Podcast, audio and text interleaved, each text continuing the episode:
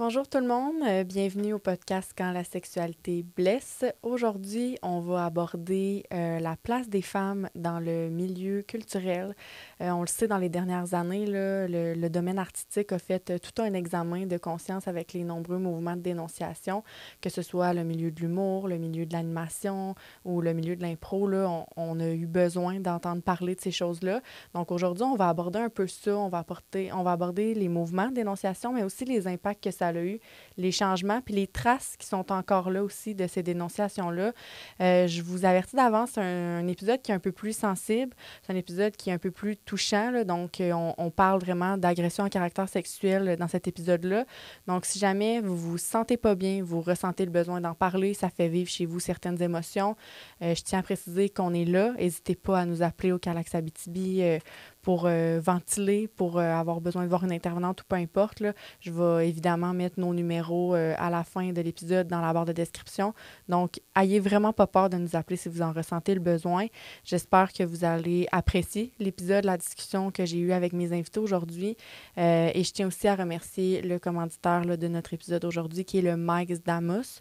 Et sinon, ben, je vais vous souhaiter une bonne écoute.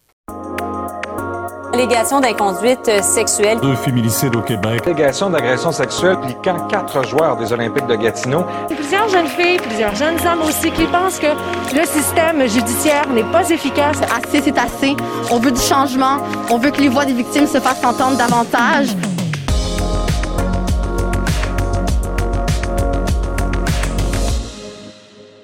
Allô les filles? Allô Jolane. Salut Jolane. Allô Salut Vanessa.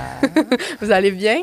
Très bien toi-même? Oui, ça va bien, merci. Je suis vraiment contente de vous avoir avec moi cet après-midi. Ben, merci de l'invitation. Ça fait plaisir. Ça, on, va, on va avoir une belle discussion entre filles, je pense. Là. J'en ai parlé un peu euh, dans l'introduction du sujet qu'on allait aborder aujourd'hui, mais je vous ai pas nécessairement présenté. Fait que j'aimerais ça, si vous voulez, là, juste euh, parler un peu de vous pour que les gens sachent euh, vous êtes qui et pourquoi je vous ai invité. Parce que si vous êtes là, c'est parce que vous avez, selon moi, une expertise intéressante pour le sujet. Mais pour que les gens se situent, là, si vous voulez vous présenter un peu. Veux-tu commencer? Ah ben, je peux commencer. Je m'appelle Valérie Côté. Euh, je suis une artiste de la scène en Abitibi-Témiscamingue. Je dirais que j'ai commencé avec l'improvisation. J'en ai fait pendant pas mal longtemps. Je pense sept ans au jeu. Puis après, après ça, euh, je suis partie faire... Euh, J'avais fondé ma compagnie de théâtre d'intervention. Fait que l'impro faisait vraiment partie encore de, mon, de ma spécialité, si on, on peut dire, du service que j'offrais. Ça a toujours fait partie beaucoup de ma vie. Puis depuis 2008, c'est ça, j'ai fondé ma... Je suis euh, une artiste autonome. Euh, j'ai été à temps plein avant la pandémie, pendant cinq ans, à vivre de mon art, donc du théâtre de toutes sortes, mais toujours accompagné d'une prise de parole dans tout ce que je fais. Donc théâtre d'intervention, théâtre de territoire, euh, donc donner la parole aux gens. Il n'y a jamais de quatrième mur dans ce que je fais comme service artistique. Tu fais un peu d'écriture. J'ai cru comprendre qu'il y avait peut-être un livre qui était sorti il n'y a pas si longtemps. Je ne sais pas si tu as ouais, écrit ben, là-dedans. En fait, euh, ben, j'étais une des auteurs. Mm -hmm. Le gros de l'ouvrage, c'était pour... Euh, on a fait une pièce de théâtre. Euh, J'étais la comédienne. Donc, j'ai retravaillé des textes et j'ai écrit certains passages du livre Le cœur sacré de Jeanne-Mance Delille, qui était une, une pièce de théâtre pas vraiment théâtre, dans le sens que on remettait en valeur l'œuvre de Jeanne-Mance Delille, qui, comme elle est une femme, mm -hmm. a été euh, aussi reconnue par ses pairs que peut-être Michel Tremblay, mais une femme en région qui mm -hmm. parle de, comme on parle en joual, euh, de l'abus, de, de, tout ce qui se passe, de la pauvreté, de la misère. Ça a été beaucoup moins populaire que, mm que Michel Tremblay. Donc, nous, on a voulu ressouligner son travail. Fait que oui, j'ai écrit. Euh, mais j'écris toujours dans, dans tous les spectacles que je fais, des monologues. Ou, mm -hmm. euh, ouais. ben, merci d'être là, Valérie, en tout cas. ben, bonjour. Moi, c'est Vanessa. Je ne sais pas euh, par où commencer. Vanessa Chandonnet, je suis euh, animatrice, comédienne, humoriste. Je réalise que j'ai beaucoup en commun avec Valérie. À chaque fois qu'elle parle, je nous trouve des points communs. Je trouve ça drôle parce que moi aussi, mon art me sert beaucoup à à passer des messages, à essayer de faire avancer les choses, même en humour. Moi, je fais des blagues sur la violence conjugale et ça me fait plaisir de les faire. Euh, c'est à ça que je sers. Donc, euh, j'ai aussi été gérante d'artiste, puis euh, je tiens à le souligner parce que ça a eu une importance aussi dans, dans mon parcours. Mais si je suis ici aujourd'hui, c'est parce que c'est un sujet important, premièrement, Mhm. et deuxièmement parce que malheureusement, j'ai été victime et témoin d'abus, de viols et de, ben, de violences sexuelles Mhm. euh, au sens large dans, dans le milieu culturel. Donc, euh, je pense que c'était ça le thème. Ouais. Je pense que j'ai le casting pour ton, ton épisode, euh, Jolande. Ben c'est ça, dans le fond. euh, sais, moi, ce que je veux aborder, c'est que on, voit que dans les dernières années, il y a eu beaucoup de mouvements dénonciation. Il y a eu le hashtag moi aussi, mais après ça, tu sais, à l'automne 2017, il y a eu d'autres choses. Il y a eu des dénonciations euh, plus en humour, il y a eu des dénonciations plus dans le milieu de l'animation et tout. Puis euh, moi, j'avais envie de savoir, tu sais, on en a beaucoup entendu parler plus à Montréal de ces dénonciations-là, puis des impacts que ça a eu. Mais je veux qu'on aborde aujourd'hui les impacts que ça a eu peut-être plus en région, puis vous, dans vos pratiques, dans vos expériences, comment vous, vous vivez ça, comment vous avez vécu ça. Euh, parce que, tu sais, il y a des choses, il y a des changements qui se font, des changements qui sont, selon moi, nécessaires. Euh, fait que c'est ça, on va pouvoir aborder euh, tout ça ensemble. C'est sûr que moi, on va commencer par une question plus au sens large, mais comment vous décririez, vous, l'ambiance au niveau des relations humaines dans le milieu culturel en général? C'est une grosse question pour commencer quand même. hein? L'ambiance, tu veux dire à travers une équipe de, de production ou de. Oui, tu sais, au niveau des relations humaines, est-ce que tu dirais que c'est une ambiance qui est positive, qui est égalitaire, qui est respectueuse? Est-ce qu'il y a des problématiques? Comment, toi, dans ton expérience, tu décrirais un peu cette ambiance-là? Hey, c'est, Premièrement, moi, aujourd'hui, je vais parler de moi, Oh, parce oui. que c'est sûr que, la, mettons qu'on parle de la place des femmes Mhm. en improvisation ou en, en art de la scène ou dans la culture, j'ai, ma, vers- ma version, j'ai ma position de parce que j'ai vécu, de parce que Mhm. j'ai vu, de par les filles que j'ai accompagnées. Mais euh, je dirais que c'est, très variable. Mhm. Je te dirais que moi, maintenant, surtout après la pandémie, étant une artiste qui, est très, qui a été très présente les peut-être cinq, six années avant la pandémie, je, je ne vivais que de mon art à ce moment-là. Donc, euh, j'ai fait partie de plusieurs productions, souvent avec d'autres femmes, Mhm. rarement avec des hommes. Euh, toujours Par choix? ben, je- quand j'y repense, euh, les productions où j'ai été engagée, comme je parle de Inventaire à vif, qui étaient deux grosses productions que j'ai fait avec un metteur en scène, euh, Ricardo Lopez Munoz, qui, lui, est un franco-espagnol.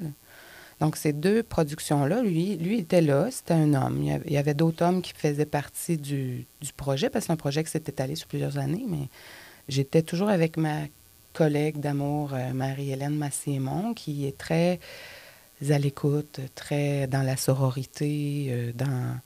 Donc, je, je, mais j'ai un souci maintenant, autant comme productrice d'événements, si, comme là, je fais un spectacle là, bientôt, le 18 novembre au Théâtre des Escars, je fais un gros show. C'est très important pour moi que l'équipe avec qui je vais travailler ait un souci d'écoute Mhm. et d'accueil. Donc, c'est sûr qu'avec les personnes que je choisis pour travailler maintenant, encore plus qu'avant, c'est un, un endroit sacré, la scène, Mhm. pour moi. Euh, et quelqu'un qui vient voir un événement, même si c'est gratuit, on lui doit tout. Donc, on doit le respecter et on doit tout lui donner. Mais donc, pour ça, il faut être en confiance. Mhm. Puis c'est Mhm. c'est un danger de se mettre sur une scène. Je pense que c'est un danger plus grand quand on est une femme. Pourquoi plus grand quand on est une femme? Ben, c'est c'est une mise à nu. C'est- d'accepter d'être vu, c'est d'accepter d'être entendu. c'est Et comme partout ailleurs, Jolane, c'est plus difficile, je pense, Mhm. pour les femmes parce que nous-mêmes, on se met une certaine pression, parce que nous-mêmes, on veut être, on, on veut être parfaite, on dirait qu'on a quelque chose à prouver. euh. Ben, je dis on, c'est pas, je parle au jeu. Mais, mais, bre- mais bref, je me rends compte en y repensant que euh, il y a des hommes à qui je fais confiance, là, Mhm. avec qui je travaille, Pierre-Marc Langevin, entre autres. Euh, euh, là, je vais faire aff- affaire avec euh, euh, Louis-Jean Lebel, qui est en Roberge, un grand musicien de la ville Mhm. d'Amos. C'est important pour moi de, d'être avec des personnes qui, peu importe ce qui va arriver sur scène, vont être attentifs à moi et à Mhm. tout le monde qui est sur cette scène-là. C'est un souci que tu as que tu n'avais pas nécessairement que j'avais toujours parce que je- le climat pour moi au sein d'une production, c'est sûr que c'est pas toujours facile hein, parce que on travaille dans des stress, on travaille dans un rendement, on, on nous demande d'être parfait, Mhm. parce que on a, mettons, on apprend un texte, sais, faut, faut le livrer comme faut, faut, Mhm. faut- ben, dans- donc là on répète là, ce texte-là là, devant des hommes, devant des gens, fait que il faut que ce soit, il faut que ces personnes-là euh, on sente qu'ils nous aiment toujours Mhm. bien, tu sais. Faut, faut qu'on sente que quand on parle, ils, ils trouvent ça bon, ils trouvent ça Mhm. beau, tu sais. tu- Puis moi, je parle au jeu, je pense que de par le fait que je suis une femme, j'ai toujours un peu douté de ce que j'avais l'air, de de ce que de, de la pertinence de ce que je disais. euh, Mhm. donc, c'est encore plus important suite à la pandémie Ouais. parce que on a été longtemps toute seule. On a, on s'est vu enlever des projets, changer des projets, modifier des projets, couper dans le public. Mhm. Euh, il a fallu se renouveler. Donc, moi, je me sens encore plus fragile Mhm. qu'avant. Donc, c'est vraiment important, je pense, dans l'ère où on est, avec toutes les, les dénonciations, avec toutes les, les prises de position, les hommes qui disent qu'ils savent plus comment se comporter, les femmes qui savent plus trop non plus, puis qui ont peur Mhm. de passer pour des hosties de folles. On le sait plus trop, c'est sensible. C'est sensible. Fait c'est important de s'entourer de Mhm. gens avec qui on est bien, surtout quand on doit être sur une scène. Mhm. Mais je trouve ça intéressant de savoir que il y a des artistes comme toi qui ont ce souci-là, parce que je pense que ça en prend, de, de faire en sorte que notre milieu, quand on est dans le milieu artistique, notre- c'est notre milieu de travail un peu, puis que ça soit un, un safe space, tu sais, qu'on se sente bien, qu'on se sente en sécurité. Mais il y a plein d'affaires que tu apportes, et on va pouvoir en reparler tantôt de Mhm. toute tu sais, la pression qu'on a qui est peut-être supplémentaire de on sait plus comment agir, mais tu sais, si compliqué que ça, c'est dur. En tout cas, on va, on va y revenir. Mais toi, Vanessa, je sais que tu as été beaucoup dans le milieu humoristique quand même. Dans les dernières années, Dans les dernières années, mais tu as Ouais. fait plein de choses. Euh, puis tu as été beaucoup aussi à Montréal, pas juste en région. Tu as été quand même euh, plus dans un grand centre. Toi, tu sais, de ton expérience, de ton vécu, quel portrait tu fais un peu de, de cette ambiance-là qui règne dans le milieu culturel? Euh, il y a beaucoup de choses à dire à, à ce sujet. Je vais commencer par dire que oui, il y a eu un avant-après MeToo. Euh, il y a eu un avant-après pandémie aussi dans les changements, mais en humour, il y a surtout eu l'avant-après la liste. Et là, je parle pas de la liste de Chandler, on en reparlera tantôt.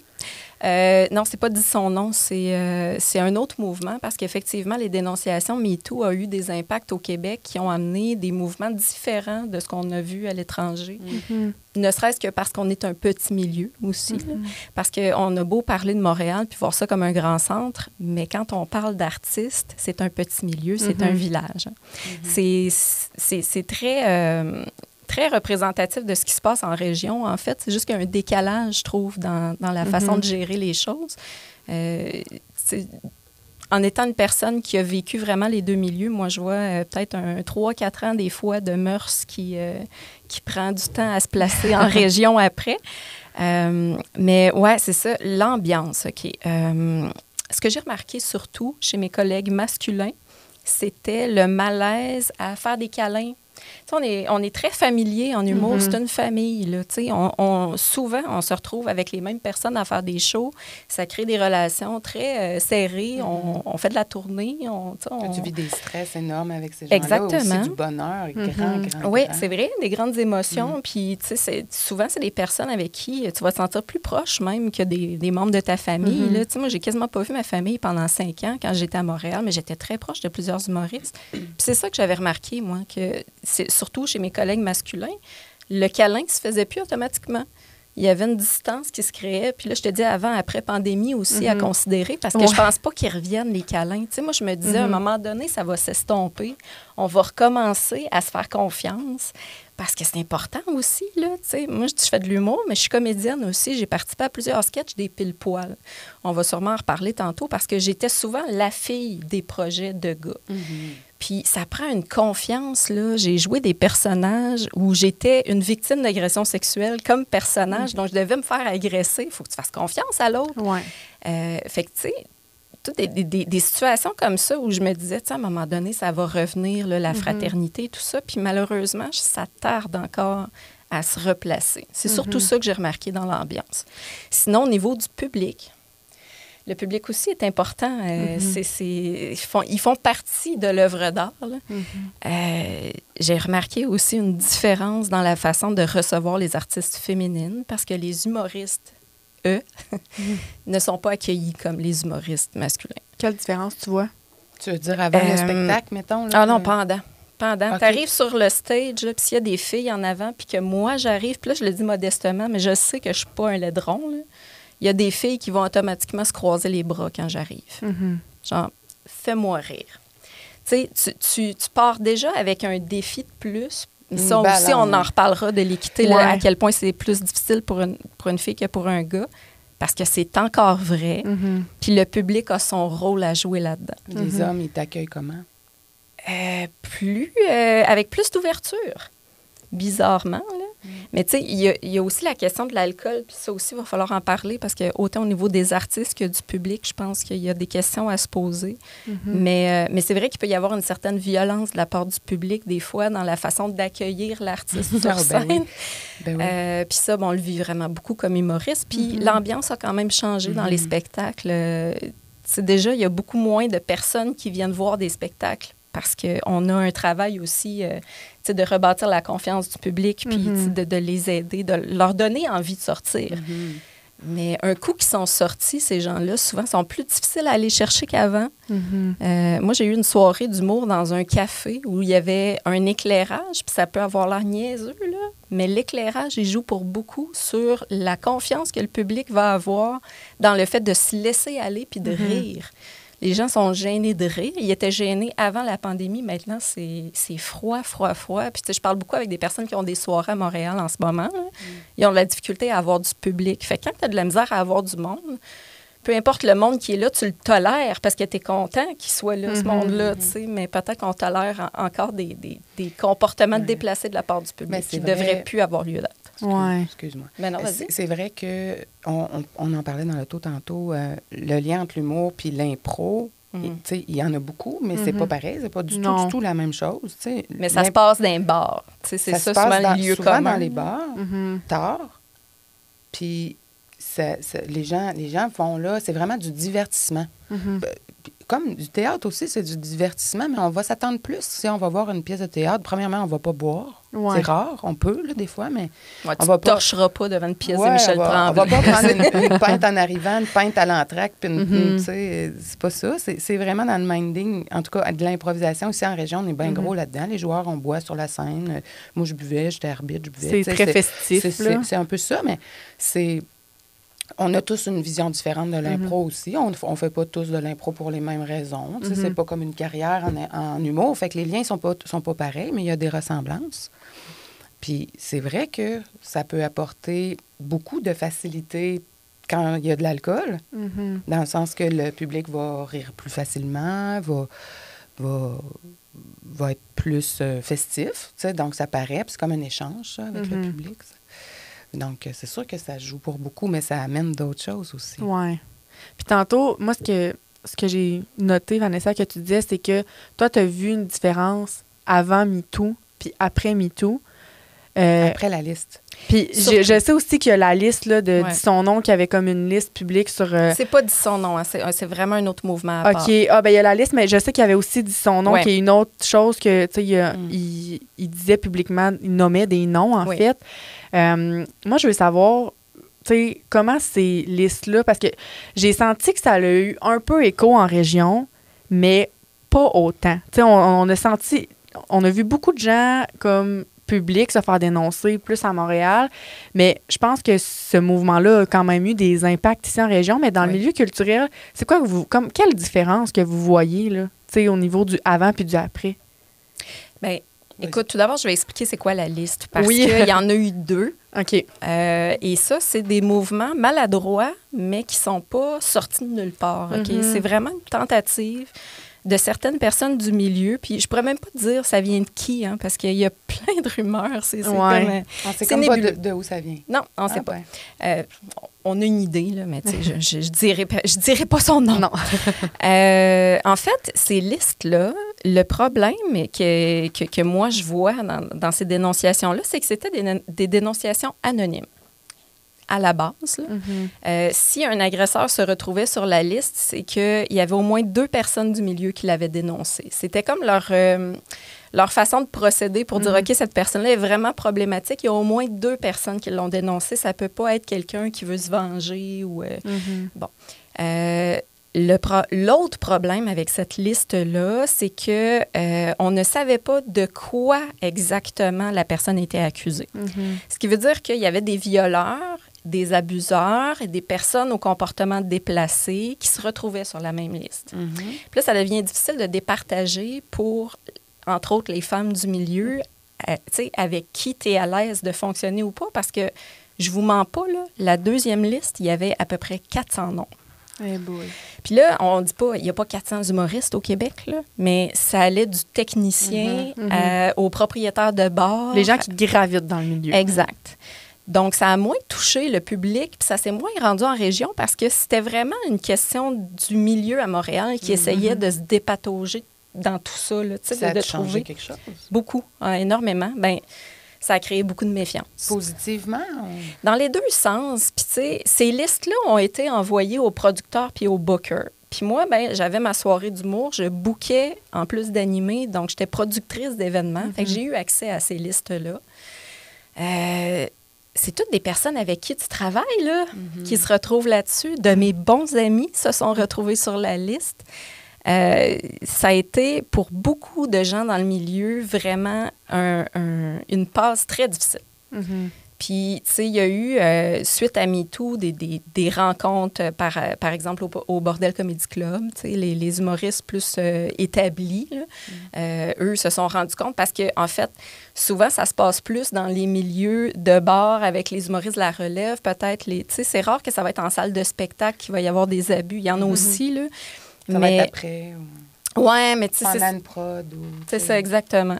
Mais là, tu sais, on essayait de prendre le problème à la base. Tu sais, qu'un humoriste avant qui fasse carrière puis qui fasse des dommages partout, là, ça serait le fun qu'on sache qui est de confiance ou pas. Mhm. Fait que je pense que, tu sais, c'était- bien intentionné au départ, Ouais. mais ça a créé beaucoup de méfiance. Puis moi, j'ai beaucoup d'amis aussi qui sont dans la gérance d'artistes qui, eux, euh, l'ont très mal vécu. Parce Ben, que, tu sais, tu sais pas... Tous tes artistes sont. Tu sais plus qui est booké, tu sais plus à qui faire confiance. Puis tu sais plus- pas comment réagir si ton artiste Mhm. se retrouve là-dessus parce que tu sais pas qui, qui l'accuse ni de quoi. Tu le Mhm. représentes. C'est ça. Puis il y a des gens aussi, puis ça, on y, on y pense moins, là, mais il y, a des, il y a des humoristes qui sont gérés par des grosses boîtes qui gèrent plusieurs autres artistes. Puis c'est probablement plus simple pour eux de tasser quelqu'un Mhm. que la gérante qui a son humoriste, puis que là, son nom sort, puis là, t'as pas de preuve de rien. C'est lui qui te fait vivre en faisant ses shows. C'est une star à radio. euh, les- Est-ce que les compagnies vont se retirer pour des allégations anonymes? Mhm. Tu sais, ça devenait un foutoir là, terrible. Fait que, quand je dis qu'il y a eu un avant-après la liste, là, le milieu de l'humour, je penserais. Tout le monde serait d'accord avec moi là-dessus. Puis Ça a tout changé. Maintenant, est-ce que ces, ces noms-là sont encore actifs? Il y en a qui circulent encore. Il y en a qui sont encore et qui font encore partie du milieu. Il y a certaines carrières qui ont pris fin. Euh, je pense à un, à un humoriste, entre autres, que moi, j'avais jamais vraiment eu de problème avec cette personne-là. Mais euh, à un moment donné, on s'était rencontrés dans un spectacle, puis euh, le soir, j'ai reçu un message sur Facebook, ouverture des guillemets. Je te fourrais, toi, avec tes tresses. Fermeture des guillemets. Euh, quand tu sais que c'est quelqu'un que tu vas revoir souvent, là, tu sais, c'est pas, il m'a pas taponné, il a pas, il a, ri- il a rien fait de criminel là, mais C'est quand même violent ça- comme message. Il y a Oui. de la violence dans ce message-là. Oui.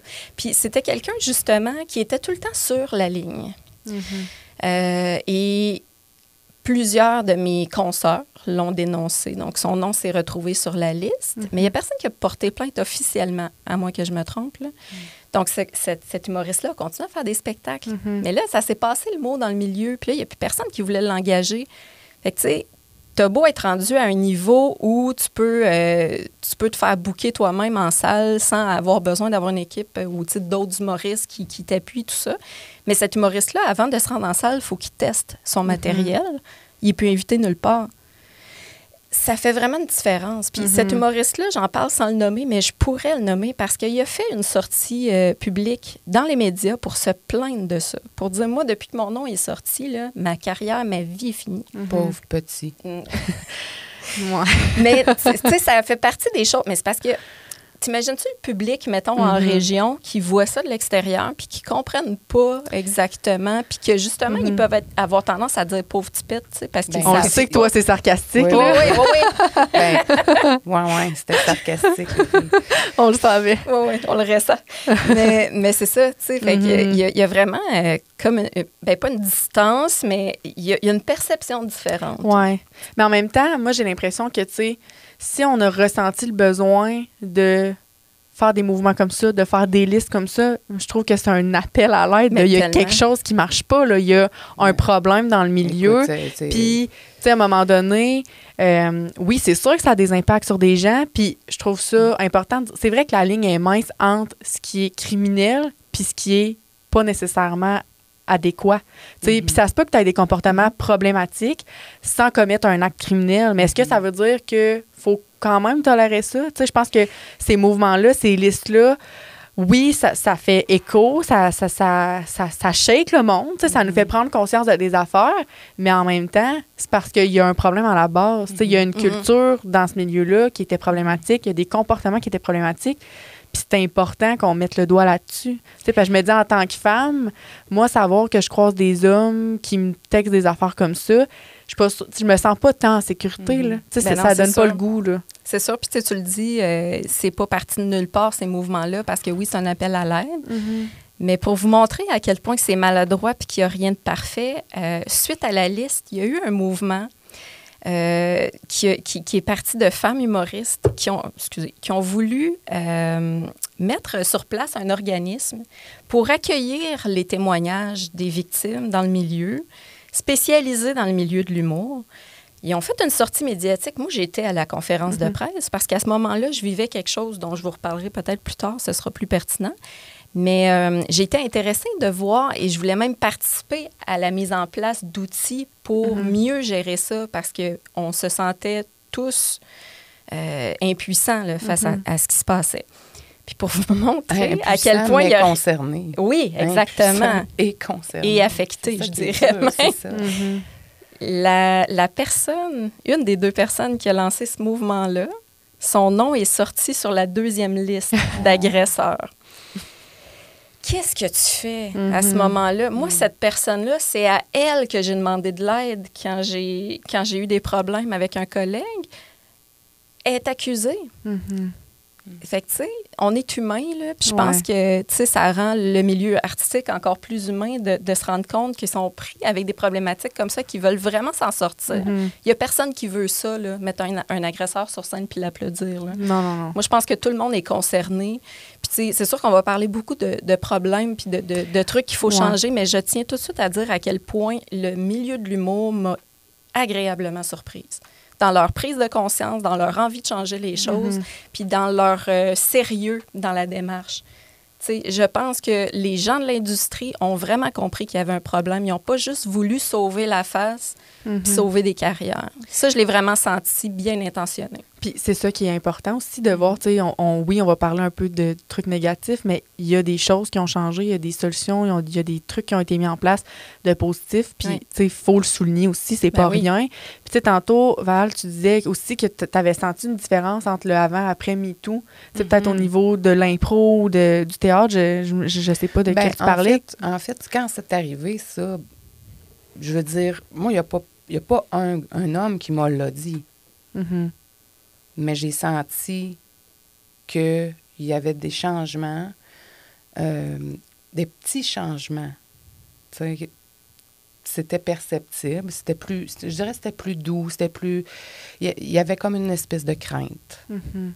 je pense. Tu sens que Mais les gens pas marchaient sur des Je suis œufs? pas, je suis pas, tu sais, je- ben j'ai j'ai senti que faudrait pas que mon nom se retrouve là. Puis, Mhm. puis, puis que le terrain, je, moi, je sens là, que je- souvent, on me dit je suis féministe. On, on- c'est une anecdote, là, mais les derniers gars que j'ai, que j'ai qui se sont intéressés à moi, mettons, comme pour me dater, là, tu sais, puis qu'on est dans un petit milieu, là. Fait Mhm. que là, ils demandent l'opinion des autres, tu sais. tu sais, c'est comment qu'elle est, Valérie Côté. Puis ils me l'ont tout dit, c'est quoi qu'on on les mettait en garde. On les met en garde. Sérieux? Ben oui, on les met en garde parce que je suis féministe. On Mais- fait donc bien peur. Mais, mais peut-être, mais, mais, mais je c'est suis pas épeurante. Non. Je suis vraiment pas épeurante, là. Tu le sais. je le sais. Bon. Mais je remets les choses en question, des fois. Mhm. Je pense que je, je suis sensible beaucoup à ce qui se passe dans, pour tout le monde. Mhm. Fait que moi, je sais que pour vrai, il y a des gars qui se demandaient comment agir. Puis on, on rit un peu de ça parce que, bon, pauvre petit, ils savent plus où se mettre. Bon, tu sais. C'est vrai que c'est la première réaction que j'ai. Tu sais, je veux dire, trouve-la ta place, puis prends-la comme faut, puis Mhm. t'as juste à être correct avec tout le monde. C'est pas compliqué. Puis quand tu te demandes si Mais- ta séduction, c'est du harcèlement, il y a peut-être un problème. Tu sais, Oui. remets-toi en question. Ouais. Ouais. puis- Puis pas juste avec elle. Là, Non, c'est ça. c'est ça, c'est. Puis moi, je, je- mais c'est ça. Mais j'ai senti qu'il y avait comme une espèce de crainte, dire. Moi, j'ai été voir c'était qui qui avait ce nom sur cette liste-là. Mhm. c'est- sûr. Qui n'y a pas été? Mhm. Moi, j'ai été- j'ai pas été voir là en me demandant si j'étais sur la liste. J'ai été voir là en me demandant avec Qui je je connais. travaillerais plus. j'ai été voir ça en me demandant qui j'irais plus voir en spectacle. Mhm. Mais il y a des personnes qui doivent avoir regardé la liste en ayant peur de voir leur nom, je pense. Ah, clairement. Probablement. Je pense que ça. Parce que aussi, il y a comme tu disais tantôt, Vanessa, une, con- une grande confusion, je pense, présentement, dans c'est quoi une agression sexuelle? Mhm. Ouais. Puis, puis, puis c'est très banalisé ce que ça peut faire de se faire pogner les boules sur une scène, Mhm. de se faire euh, traiter de charrue, de se faire. euh, c'est très banalisé. Tu sais, on dirait aussi, surtout quand on est dans un milieu où il faut être comique. Moi, j'ai jamais pensé que l'impro, ça devait absolument être drôle. Mhm. Sais, mais je suis une des rares qui peut-être pense. T'aimes les dramatiques. J'aime les choses vraies. Mhm. J'aime ça quand c'est encadré parce que c'est important, la scène. Mhm. Sais, Fait que c'est sûr que j'ai une vision euh, qui peut-être pourrait ressembler à celle de Benoît Saint-Pierre, mais qui n'est pas la même pour tout le monde. Pour moi, c'est important. Puis c'est dur faire de l'impro, Jolane. Ah, je suis convaincue. Moi, je sais- ferais jamais ça. Tu J'ai sais toute pas mon ce que tu admiration. vas dire avant de le dire. Des fois, tu le dis puis tu le regrettes. Mhm. Tu sais, fait que je comprends. Je comprends que, encore là, en plus, c'est des personnages, mais c'est délicat, là. On est Mhm. dans des terrains délicats, puis là, on travaille à rebâtir une confiance, tu sais. Fait que je comprends qu'il y a des gars qui se demandent s'ils peuvent encore dire des choses, Mhm. tu sais. Puis la question, c'est oui. La réponse, c'est oui. Tu peux encore dire des choses. Mhm. Tu peux tout dire. Tout se dit. Mhm. tu sais? Fait que, mais il faut déconstruire des habitudes. Mhm. On, on- on- on a tous des mauvais plis dans nos relations hommes-femmes, que ce soit intime, que ce soit euh, familial, que ce soit euh, sur une scène, dans un public. On a tous de- des, des- des petits euh, travers, là, tu sais, genre, euh, on va moins faire confiance à la petite policière, tu sais. On, a, on, a, on a tous, là, des... Des Mhm. préjugés. Ouais, hein, des filtres, là, tu sais, ouais. des... Ouais.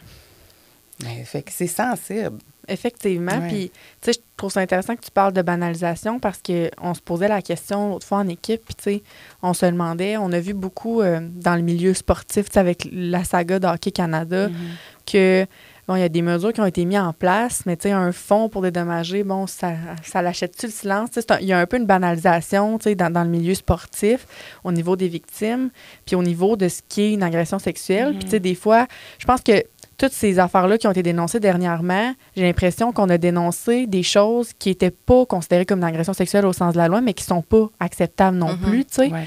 Est-ce que vous remarquez une banalisation de ces gestes-là? Tu en as parlé un peu dans le milieu de l'impro, mais dans le milieu de l'humour, si tu banalisé la violence sexuelle? Oui. La réponse euh, rapide, c'est oui. Mais je voudrais juste rebondir sur, sur ce que Valérie Oui. disait, parce que sous le couvert du personnage, il se passe beaucoup de choses. Puis ça, c'est important, là, que ce soit en humour, en impro. euh, c'est vrai que pas mal tout se dit, pas mal tout se fait, mais je pense qu'il y a une préparation à ça où tu peux, euh, quand tu as ben, tu sais, à faire un sketch là, qui n'est pas improvisé, en parler avec la personne avant, puis voir c'est quoi ta zone de confort à toi. Puis je vous donne un exemple euh, pour euh, une revue de l'année euh, Scram avec les pile poils. On avait un sketch, euh, parce que c'est une revue de l'année. Je pense qu'en 2018, on parlait de la marijuana qui était légalisée. C'était Chanvre en ville, le, le sketch. Et moi, j'avais l'honneur de jouer Lola. Et Simon Portelance faisait Pete. Mais Pete dans Chambre en ville, moi j'écoutais ça quand j'étais jeune. Moi, je sais On- pas c'est quoi. Hey, pour vrai, c'est, ça manque mon à ta Dieu. vie, Jolane. Tout de suite après ce podcast-là, devoir d'aller. Écouter Chambre en ville. Bon, mais je, je vais te renseigner. Ouais. Et pour les gens peut-être à la maison qui n'ont jamais écouté, euh, Pete était joué par Francis Reddy. Et c'était quelqu'un qui, souvent, euh, s'évachait les jambes vraiment ouvertes, là, euh, tu sais. euh, C'est un petit bum. ouais, exactement, tu sais. Puis, euh, puis nous, ben, tu sais, en tant que sketch humoristique, on veut grossir le trait, tu sais. Puis Simon avait cette intelligence émotionnelle-là de venir me voir avant le sketch puis de me dire, là, Vanessa, là, c'est mon pénis qui va te regarder tout le long, là. Tu sais, je vais avoir les jambes écartées, je vais me coller sur toi. Je- T'es-tu correct avec ça? Oui. Regarde, il m'en a parlé. Il m'en aurait pas Wow. parlé, j'aurais sûrement été mal à l'aise. Mais il y a... Puis, tu peut-être qu'il y a une question générationnelle aussi là-dedans, parce que... Ben, moi aussi, je veux revenir là-dessus. Là. Continuez, Ouais. mais je... Ben, tu peux y aller tout de suite. Ben, en fait, j'ai oublié ce que je voulais dire. ça arrive tout le temps dans ces Ben, moments-là. Je t'ai coupé la parole Ben, c'est pas grave. dire. Écoute, pour une fois, j'ai pas perdu mon lien. Je voulais juste dire, c'est une question générationnelle, je pense Mhm. aussi. Les collègues plus jeunes, j'avais l'impression qu'ils étaient plus conscients de ces choses-là. Puis je m'entourais de plus jeunes aussi. Peut-être parce que je commence à être vieille pour faire de l'humour, me dirais Mhm. Ouais, mais, oui, mais oui. c'est ça aussi. Je me ramassais avec des jeunes qui avaient comme vraiment évolué avec les nouvelles mœurs, tu sais, puis tant mieux, crème. Tu sais, ça faisait du bien, c'était rafraîchissant. Ils sont pas tous comme ça. Mais moi, j'avais la chance d'avoir des collègues comme ça, puis c'est ça qui devrait être dans le milieu. Ben, ça me fait penser à quelque chose qu'on pourrait faire, en tout cas. Ouais. Parce qu'on a l'habitude, en tout cas, pas tout le monde, mais j'ai déjà vu ça dans des ligues d'impro, de prendre l'habitude, quand, surtout quand on est nouveau, de, de se demander à- avant de jouer, tu sais, y a-tu des affaires, tu sais, genre, as-tu mal au dos? Ouais. T'as- t'as- parce que là, si je me pitch toi, ou, tu sais, y a-tu comme quelque chose qui. Ou qui- des sujets à qui- pas mais aborder, ça, j'imagine, en impro Non, mais ça, j'ai jamais entendu quelqu'un demander ça. Ah ouais? Moi, je l'ai déjà apporté, me rappelle, puis tout le monde me trouvait vraiment gossante parce que je, je- je savais qu'il y avait une fille dans notre ligue qui était lesbienne. Bon. Puis euh, j'étais, été pendant un bon bout de temps, je travaillais pour la diversité sexuelle, je faisais beaucoup de sketchs sur ça, je- je- j'animais des colloques. On était dans la coalition d'aide à la diversité sexuelle euh, ici, puis je travaillais fort là-dessus, l'acceptation. Puis, puis je disais tout le temps, faites attention les jokes de fif, tu sais, faites- c'est correct, c'est pas- c'est parce que dans la vie de tous les jours, on en entend encore, on peut en faire des fois, mais c'est délicat. faites attention, tu sais. Mais je pense que ça serait peut-être quelque chose qui pourrait être comme une espèce de début de solution. Dire, est-ce qu'il y a des choses, outre le mal de dos, la cheville tordue, qui sont peut-être sensibles pour toi? Mais ça, vient de m'arriver, comme dans ma tête, mais moi, j'avais jamais même réalisé, moi, que c'est sûr que si tu me joues un homme violent dans ma face, puis qu'on n'a pas parlé, il y a bien juste Jack Gagnon qui a fait ça avec moi. Puis on a eu des étoiles. euh, on était en tournoi à caserne de Robert Lepage mais, à Wow. Québec. Euh, Moi, puis j'étais la fille de la gang. Puis il y avait toute euh, une gang de gars. Puis on a fait une impro dramatique de violence conjugale. Puis on a, on a vraiment été loin, là, tu sais, mais... Vous dans- en aviez parlé avant? Non, mais avec lui, c'était correct, tu sais, Mhm. mais c'est pas n'importe qui qui m'aurait fait un personnage de même. C'est sûr qu'à quelque part, il y a un décrochage qui se fait. Sais, un décrochage en impro, c'est une pénalité. Ça veut dire que tu décroches de ton personnage. Tu vas soit peut-être te mettre à rire ou abandonner ton accent, genre. Mhm. Sais. Mais là, si tu tombes dans des sensibilités, je sais pas, moi, c'est sûr que moi, je, je réalise là, que j'avais beaucoup de sensibilité pour certaines affaires, mais que je n'ai jamais parlé parce qu'on n'a jamais osé parler de ça. Mhm. Donc, Mais je trouve ça intéressant parce que c'est vrai qu'on. Il y a des sujets qui sont importants à parler. Puis, tu sais, je trouve ça. En impro, souvent, on va. Avoir l'impression qu'il faut rire, mais il y en a des sujets plus dramatiques comme ça qu'on peut aborder de façon dramatique pour sensibiliser les gens, Mhm. pour passer un message, mais c'est des trucs qui peuvent être plus sensibles pour certaines personnes. Puis tu sais, c'est rare qu'on va arriver à quelque part et on va dire, bon, c'est quoi, là, qu'est-ce qui te fait vivre des émotions? Ouais, tu on est- vas là, on s'en va là pour avoir du fun aussi. C'est ça, fait qu'on dirait qu'on en parle moins, mais ça fait en sorte que, je pense qu'il y a comme une culture de consentement, de communication qui doit prendre plus de place pour faire en sorte que Mhm. ces terrains-là, qui sont un peu des terrains de jeu, tu sais, on a envie de s'amuser. Le but, Mhm. c'est d'avoir du plaisir. Vous faites ça parce que vous êtes passionné puis que vous aimez ça, tu sais, mais il faut que ça soit euh, dans une ambiance qui est respectueuse, Ouais, qui est mais on a, on souvent, moi, j'ai rarement sorti, tu sais, quand j'étais joueuse, là, ça, fait- Mhm. ça fait quand même assez longtemps là, que j'ai pas été joueuse à temps plein. Là. Hey, ça fait vraiment longtemps, mais, mais c'est plus, j'ai observé plus ça quand j'étais l'arbitre, parce que c'était extérieur. Tu sais, t'es- le tu regardes le monde, puis c'est toi qu'il faut qu'il, c'est toi qui prépare les thèmes. Mhm. Fait que quand tu prépares un thème, puis que le thème, je sais pas, moi, c'est euh, euh, une claque de trop. Ouais. Bon, ben peut-être tu t'imagines de quoi dans ta tête comme Mhm. arbitre. Puis là, t'es bien déçu parce que t'arrives ils font pas ça pantoute. Mais bon, mais, mais ils font d'autres choses, tu sais. Mais Mhm. souvent, ça va être, à moins que c'est écrit dramatique, ça va souvent, être pour rire parce qu'on est là pour se faire du fun. C'est Mhm. normal, tu sais. Mhm. C'est normal. On, on- on aime ça quand le public rit.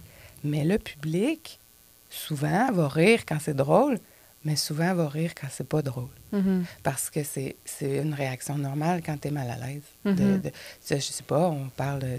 Il y a quelqu'un qui va se suicider dans une impro.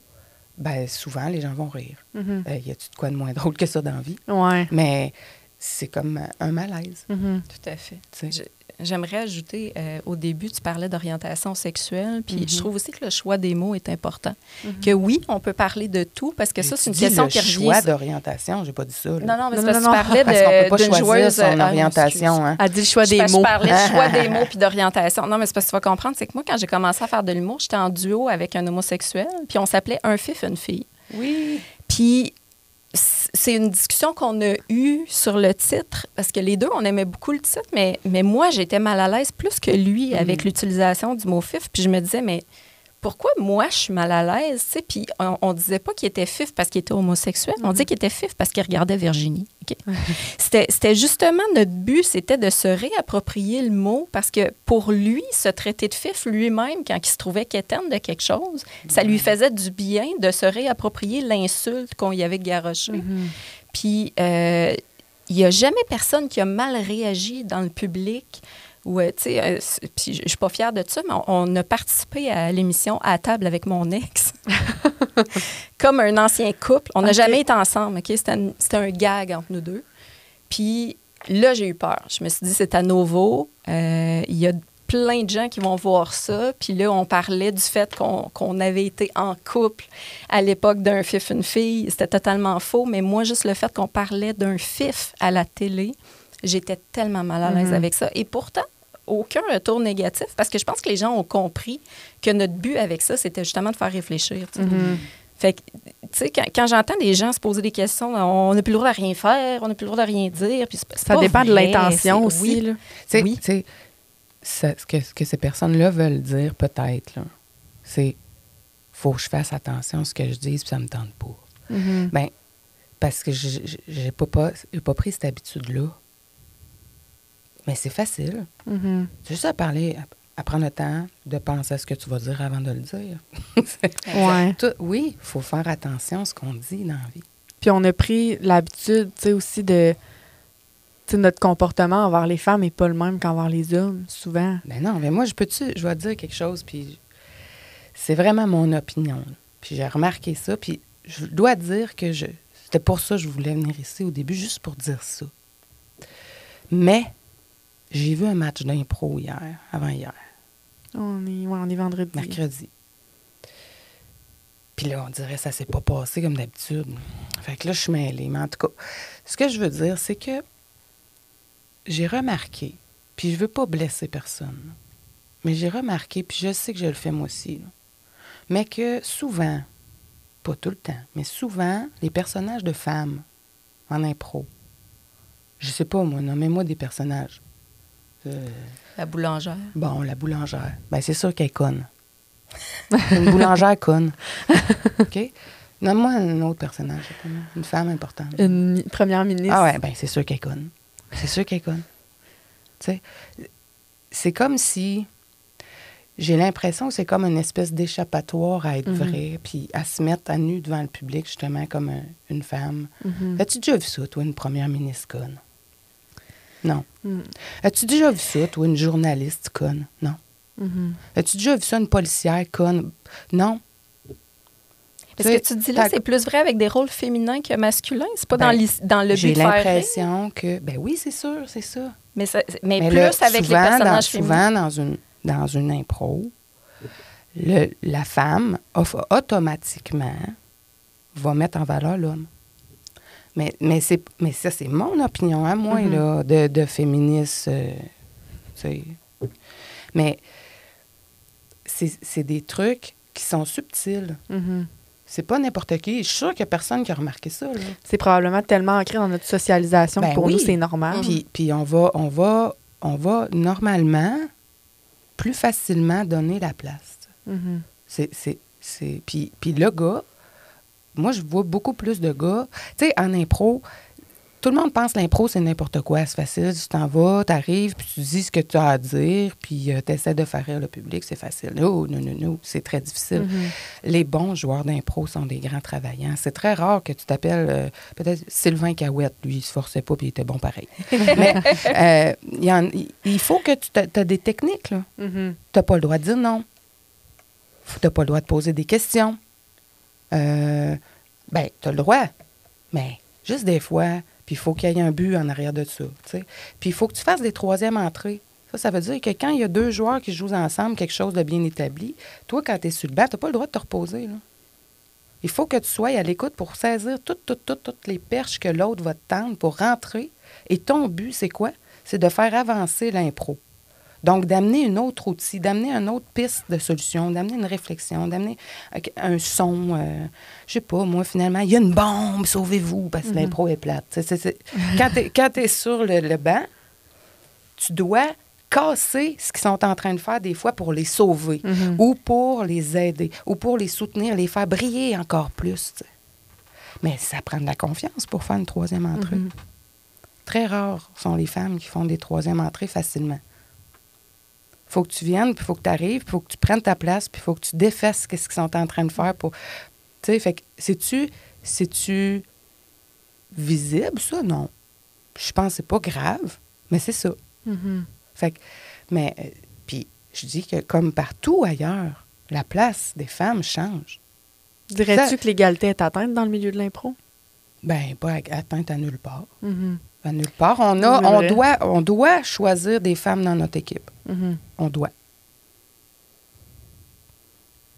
Ça répond à ta question? oui, mais c'est vrai que c'est pas atteint nulle part. Là, Ben, tu sais, moi, on j'en ai une encore. question. Euh, C'est quoi pour toi l'égalité? Ben, tu sais, en fait, l'égalité, c'est vraiment, est-ce que vous avez l'impression que les femmes et les hommes sont jugés de la même façon, sont reçus de la même façon dans ces milieux-là? Avez-vous l'impression que les femmes doivent en faire plus pour faire rire, que les femmes doivent euh, plus se ridiculiser pour faire rire? Tu sais, tantôt, tu parlais de souvent la- le, personne de la, le personnage de la conne. Euh, est-ce que les femmes doivent encore passer parfois par des comportements, tu sais, plus qu'est-ce qui est associé à la Hey, sexualité? moi, je vois moins ça, pour vrai. Là, je regarde Benoît, mais je vois moins ça dans les matchs des personnages, je ne sais pas comment le nommer, là, mais de pétasses. là. Mhm. Tu sais, je voyais ça beaucoup avant. Moi, j'ai jamais été capable de faire ça. Ouais. J'ai- j'ai- j'ai- C'est pas un. un- un, euh, voyons. C'est pas ton pas C'est pas mon naturel pour toi, là. Non, de, de voir ça, tu sais, comme une. Quelqu'un qui va séduire, tu sais, ou tout ça, Mhm. tu sais. Mais je vois, mo- vois moins ça. Puis je- mais je le vois de- de- de- des gars aussi, ça, là. Mhm. Mais je vois moins ça qu'avant. Je dirais plus, c'est ce qui, moi, me dérange, c'est vraiment. euh, euh, tu regardes toutes les belles filles qui font de l'impro, là, tu sais, elles sont toutes hot. Il n'y en a pas une qui est conne. Mhm. Tu sais, fait que moi, je rêve de, d'aller voir aussi hot sa scène que dans la vie. Mhm. Tu sais. De pas passer par le, nécessairement le Ben, dénigrement. Puis, ou- puis ils font, tu sais, on fait pas tout le temps ça, puis ils font pas tout ça, mais je, je ressens que c'est quelque chose qui est, Mhm. qui est comme, c'est une habitude. Moi, je pense pas que c'est nécessairement conscient, mais voulu, on est là. tellement Ben habitué. non, ben non. Puis c'est sûr que, comme on disait, ma vision, moi, c'est j'aime ça quand c'est des choses vraies. J'aime pas ben, ben ça quand c'est trop pour faire rire. Mhm. C'est sûr, ça peut-être ça vient me chercher plus. Ouais. Je peux Oui. répondre à ta question en deux volets. Euh, parce que le milieu culturel, c'est pas que les artistes. Non. Euh, j'ai été souvent animatrice culturelle. J'ai une anecdote à vous raconter, puis là, il va falloir que je sois prudente dans ce que je vais dire parce que ça touche des gens très, très connus. Quand je suis arrivée à Montréal, euh, moi, je suis arrivée à Montréal non pas pour faire de l'humour, mais parce que j'étais gérante d'artistes. Je gérais Hugo Saint-Cyr, alias Michel Couillard dans Watatata. Oui. T'es peut-être trop jeune. Ouais, est je sais pas, j'ai pas écouté Watatata non plus. J'étais sûre. Euh, Qui est décédé écoute, il est décédé deux semaines après mon arrivée. Ah Puis moi, je m'en allais lancer son album, puis mon artiste meurt. Donc, euh, plan B, humour. Mais euh, humour, je savais que je ne pouvais pas en vivre demain matin là, parce que je commençais. Puis pour vrai, là, avant de vraiment vivre de l'humour, ça prend quasiment dix ans là, Mhm. d'a- d'acharnement. Mais moi, j'avais déjà beaucoup d'expérience comme chroniqueuse, animatrice culturelle et j'avais euh, du bagage à présenter pour euh, un emploi. Et à un moment donné, euh, première année que je suis à Montréal, il y a une offre d'emploi sur Facebook pour une émission d'humour euh, animée par un de mes humoristes préférés. Puis là, je lis la description de tâche et je capote. Là. C'est genre, c'est moi, là, c'est pour moi. tu sais. Mais j'ai pas de démo à ce moment-là. Puis là, euh, je fais des recherches pour me trouver quelqu'un, parce que moi, j'avais encore genre des cassettes qu'on mettait dans la caméra. Puis, tu sais, j'avais même pas d'ordinateur pour transformer ça. Puis, je pars à la base. Je vous fais une longue histoire courte pour expliquer que ça a pris du temps avant que je réussisse à avoir mon démo. Puis, au moment où j'étais prête à l'envoyer, je retourne sur la page Facebook de, de l'émission pour voir où l'envoyer, à quel courriel. Puis, moi, dans, le message que j'avais vu au préalable, j'avais, mettons, jusqu'au 31 euh, du mois. Puis là, j'y vais, on est le 30, mettons. Puis là, je vois que deux, trois jours avant, il y a eu un post sur la page, puis ils disent euh, Merci beaucoup pour euh, votre intérêt euh, au poste qu'on a ouvert. Malheureusement, on a tellement reçu de demandes que là, on l'a fermé. Il n'y a plus moyen de postuler dessus. Hey, moi, là, j'ai travaillé fort pour avoir mon démo, puis j'accepte pas de me faire dire non. Fait que je connais un peu de gens dans l'industrie. Puis je me dis, moi, je veux juste qu'ils écoutent mon démo. là. Je, sais, je leur demande pas de m'auditionner rien, mais prenez juste la peine d'écouter ce que j'ai fait pour vous autres. là. Vous m'aviez dit que j'avais jusqu'à cette date-là. Et la personne que je connaissais qui travaillait sur ce show-là, cette personne était responsable des réseaux sociaux. Donc, euh, je regarde pas l'heure. là. Il est genre minuit et demi, un heure du matin. là.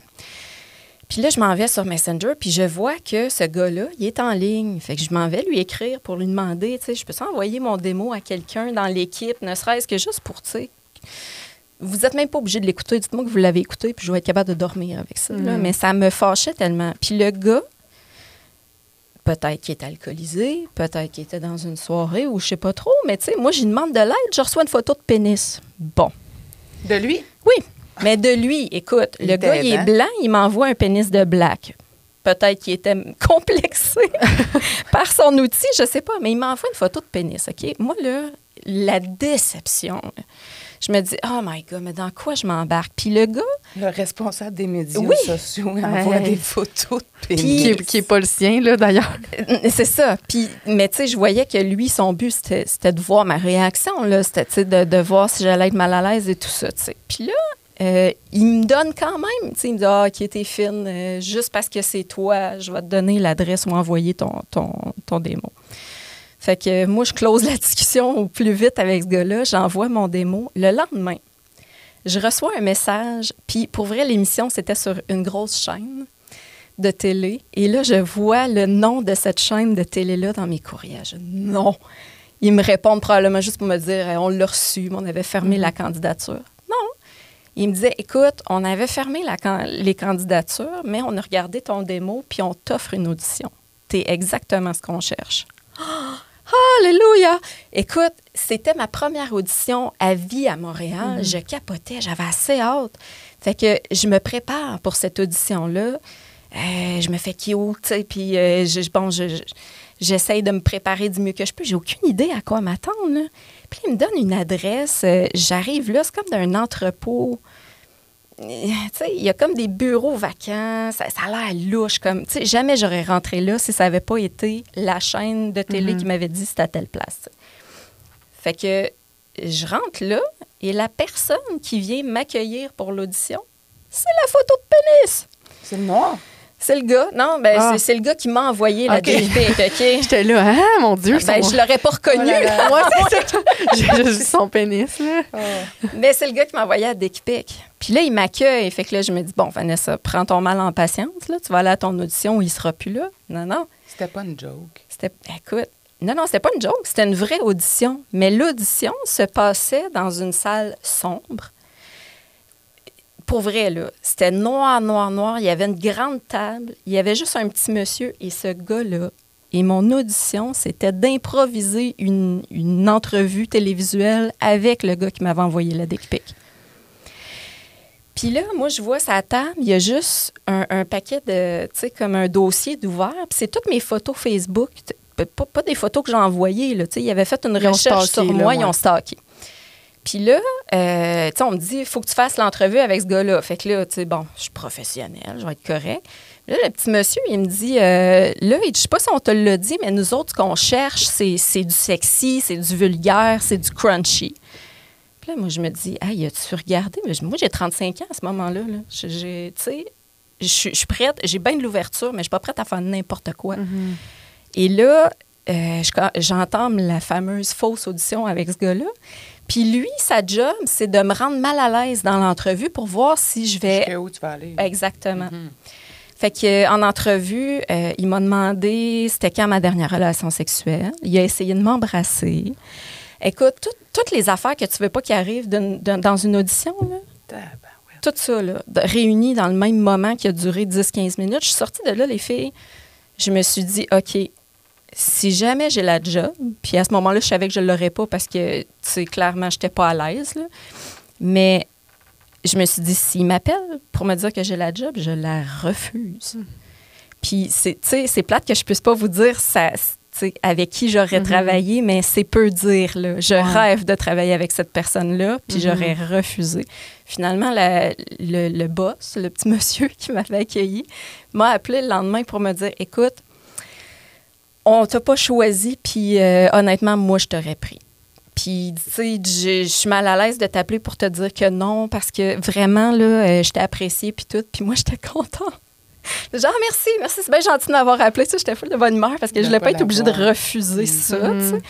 Incroyable. Euh, ouais, fait que ça s'est closé comme ça. C'est la seule audition que j'ai faite à Montréal. Après ça, j'ai plus jamais voulu en faire parce que je savais pas dans Voyons. quoi je m'embarquais. Mais ça me dépasse, auditionner, Tu vas te faire Frencher de force. Ouais. c'est ça, c'est violent. Ah oui, hein. puis je dois dire que la personne qui a été choisie à ma place, elle est très connue maintenant. Mhm. À ce moment-là, elle sortait de l'ENH.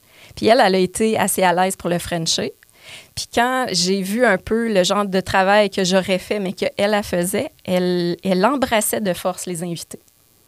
À un moment donné, elle a même embrassé de force Patrice Lécuyer. faut le faire, là.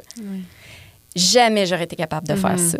Mais Puis ils ont bien fait de pas me prendre, mais ben oui, c'est dégueulasse. Mais tu sais, je comprends pas comment tu as un besoin de caster une fille dans un show puis que son seul rôle, c'est d'être vulgaire, cru, Ben, puis sexy. Ben, c'est tellement dans- dégradant. Ben, c'est dans l'univers euh, de l'humoriste. Mhm. tu sais, Il y a un humour noir, mais je pense pas que même cet humoriste-là, je le connais bien. J'y en ai jamais parlé Mhm. parce que je n'étais pas à l'aise, parce que je me doute bien qu'il n'était pas au courant de ça, qu'il n'aurait pas cautionné ça non plus.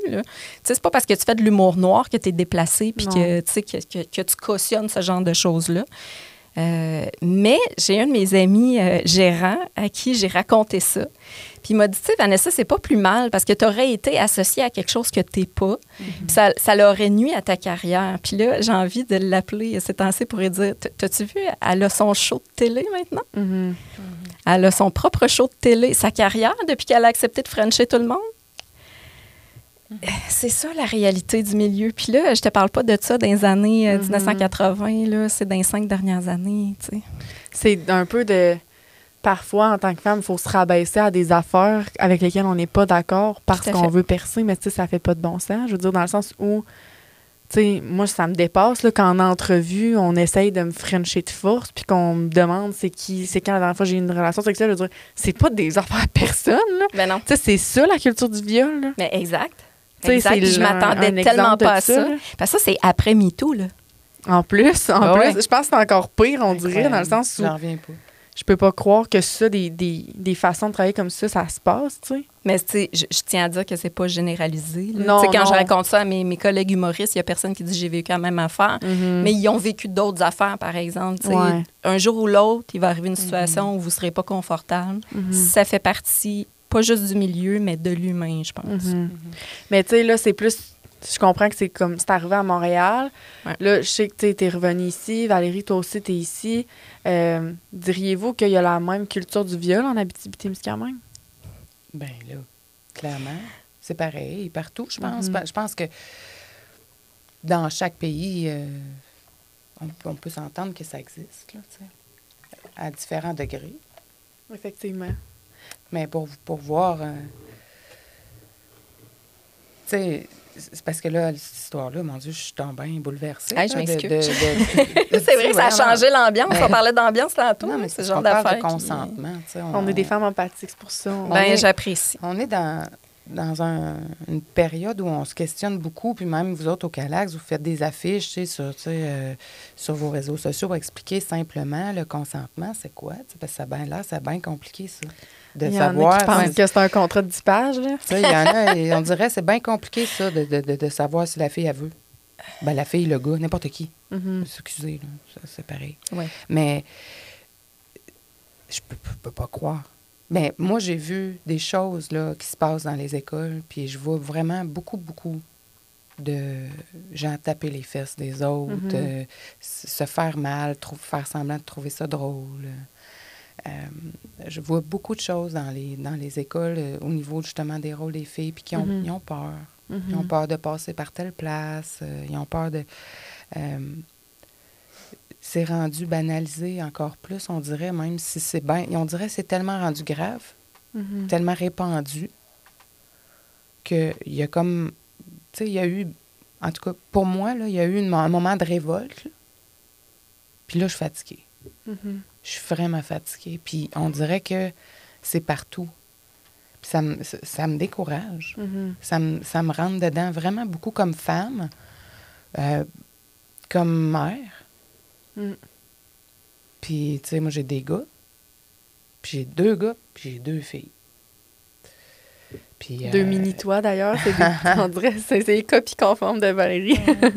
Mais, euh, tu sais, ça, ça me fait peur de, de voir à quel point. euh, je, je vous raconte une anecdote, ça n'a pas rapport avec la place des femmes en or, là, mais je travaille dans un bar, moi, des fois. C'est rare, mais ça m'arrive. Puis cette semaine, euh, tout le monde est parti, puis euh, il y a quelqu'un qui est resté dehors à m'attendre.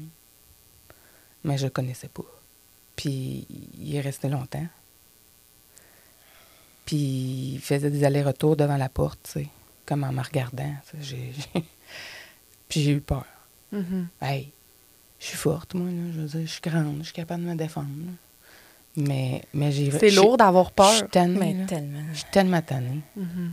Je suis Comment tellement- ça a fini? T'as-tu été le voir? Ça a fini que euh, je me rappelais plus du code du système d'alarme. Fait que j'ai été obligée de demander à quelqu'un de venir. Puis euh, c'est c'est un jeune homme, mais c'est un jeune homme. là, mais... Puis je suis ressortie en même temps que lui. Puis là, quand la personne a vu que j'étais pas toute seule, il, il m'a regardé m'en aller à mon auto, puis je suis partie. Puis, euh, mais pour vrai, je n'étais pas capable de sortir toute seule. Mais Tu sais, je comprends. Puis, puis il serait peut-être à rien arrivé. là. Mais tu sais, je pense que puis c'est une discussion que j'avais eue avec un, un joueur d'impro il y a quelques années. Puis on était sortis ensemble tard, tu sais, puis on avait marché ensemble jusqu'au coin, là, aux lumières. Puis là, il y avait un gars avec nous autres qui qu'on connaissait pas ni un ni l'autre, mais moi, je pensais que c'était son ami, puis lui, il pensait que c'était mon ami. Puis là, ben, on, s- on- on- c'était après un, un match d'impro, quelqu'un du public, puis... Puis là, il m'a dit, euh, tu t'en vas par où? J'ai dit, ben vous autres, vous en allez par où? Fait que là, quand, quand j'ai vu que lui s'en allait par là, j'ai dit, moi, je m'en vais pas par là, je m'en vais par là. Puis il a décidé de, de me suivre, de m'accompagner. Puis là, le, le gars qui était comme un peu mon ami, là, il nous a regardé s'en aller. Puis le soir, quand je suis arrivée chez nous, parce que le gars m'a suivi jusque chez nous, Il a essayé de m'embrasser. Il a essayé de. de tu sais, puis je l'ai poussé, puis il était chaud, puis c'est des conneries de. de c'est- pas n'importe quel gars chaud qui fait ça. C'est pas l'alcool, ça excuse rien.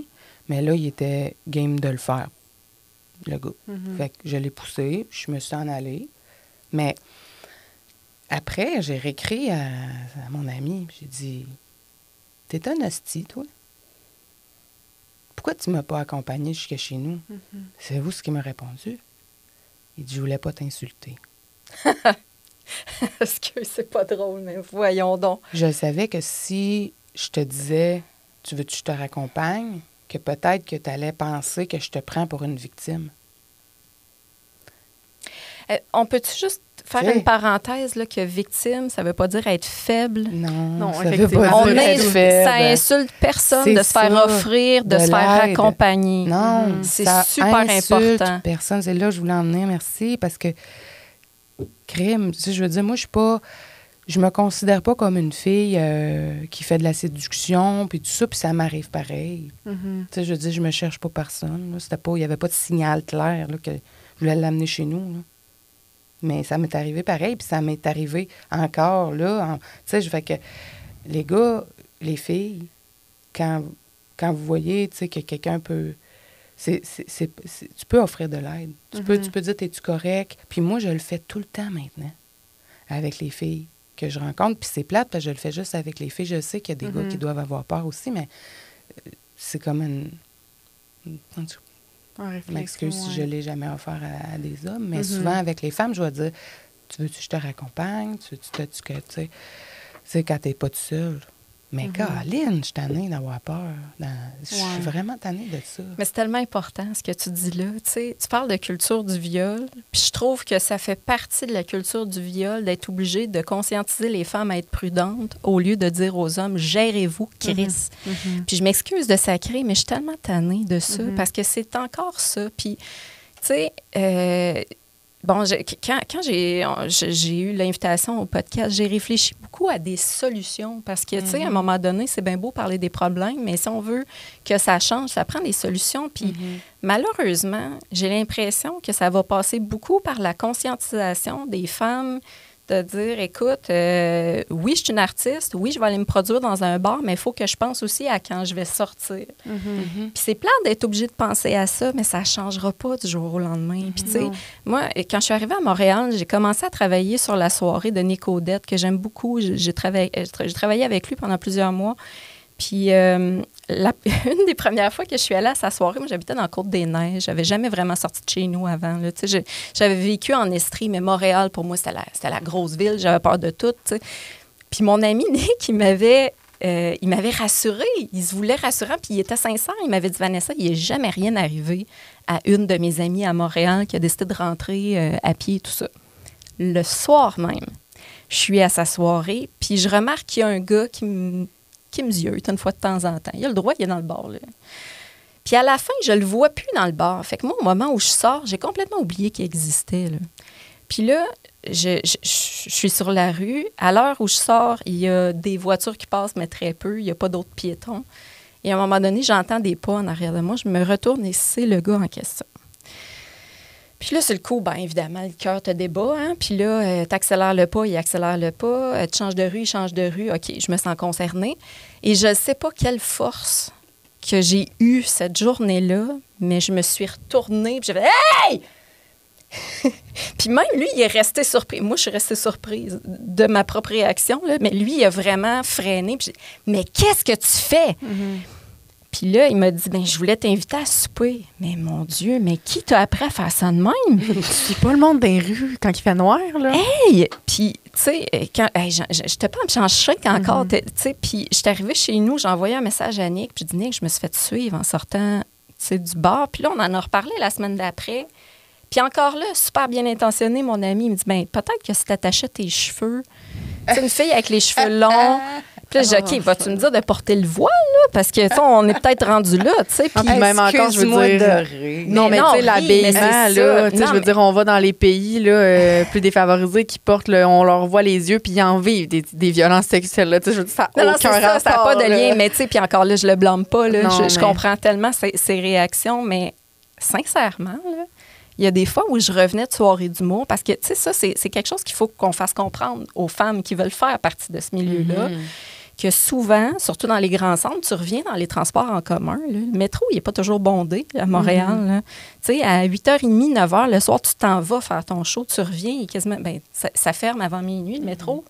Mais n'empêche, tu sais, souvent, tu attends ton bus sur le bord de la rue, tu es tout seul. Mais les, les anciens métros, de la manière plus qu'ils sont de faits, c'est plate, mais il y a plus de chances que tu vives quelque chose euh, dans un métier comme ça parce que les horaires, parce que, parce que les endroits. parce que le milieu, parce que, mais tu sais, Peut-être que si tu es enseignante, mettons, mais je dis pas que ça arrive Ouais. pas. Ouais. Mais c'est différent. Tu as toujours des gens, tu sais, tu es le jour, t'es- mais Mais je veux juste finir la, la petite parenthèse Ouais. euh, métro. Là. Euh, les anciens métros, tu peux pas changer de wagon quand tu es en train de. tu sais.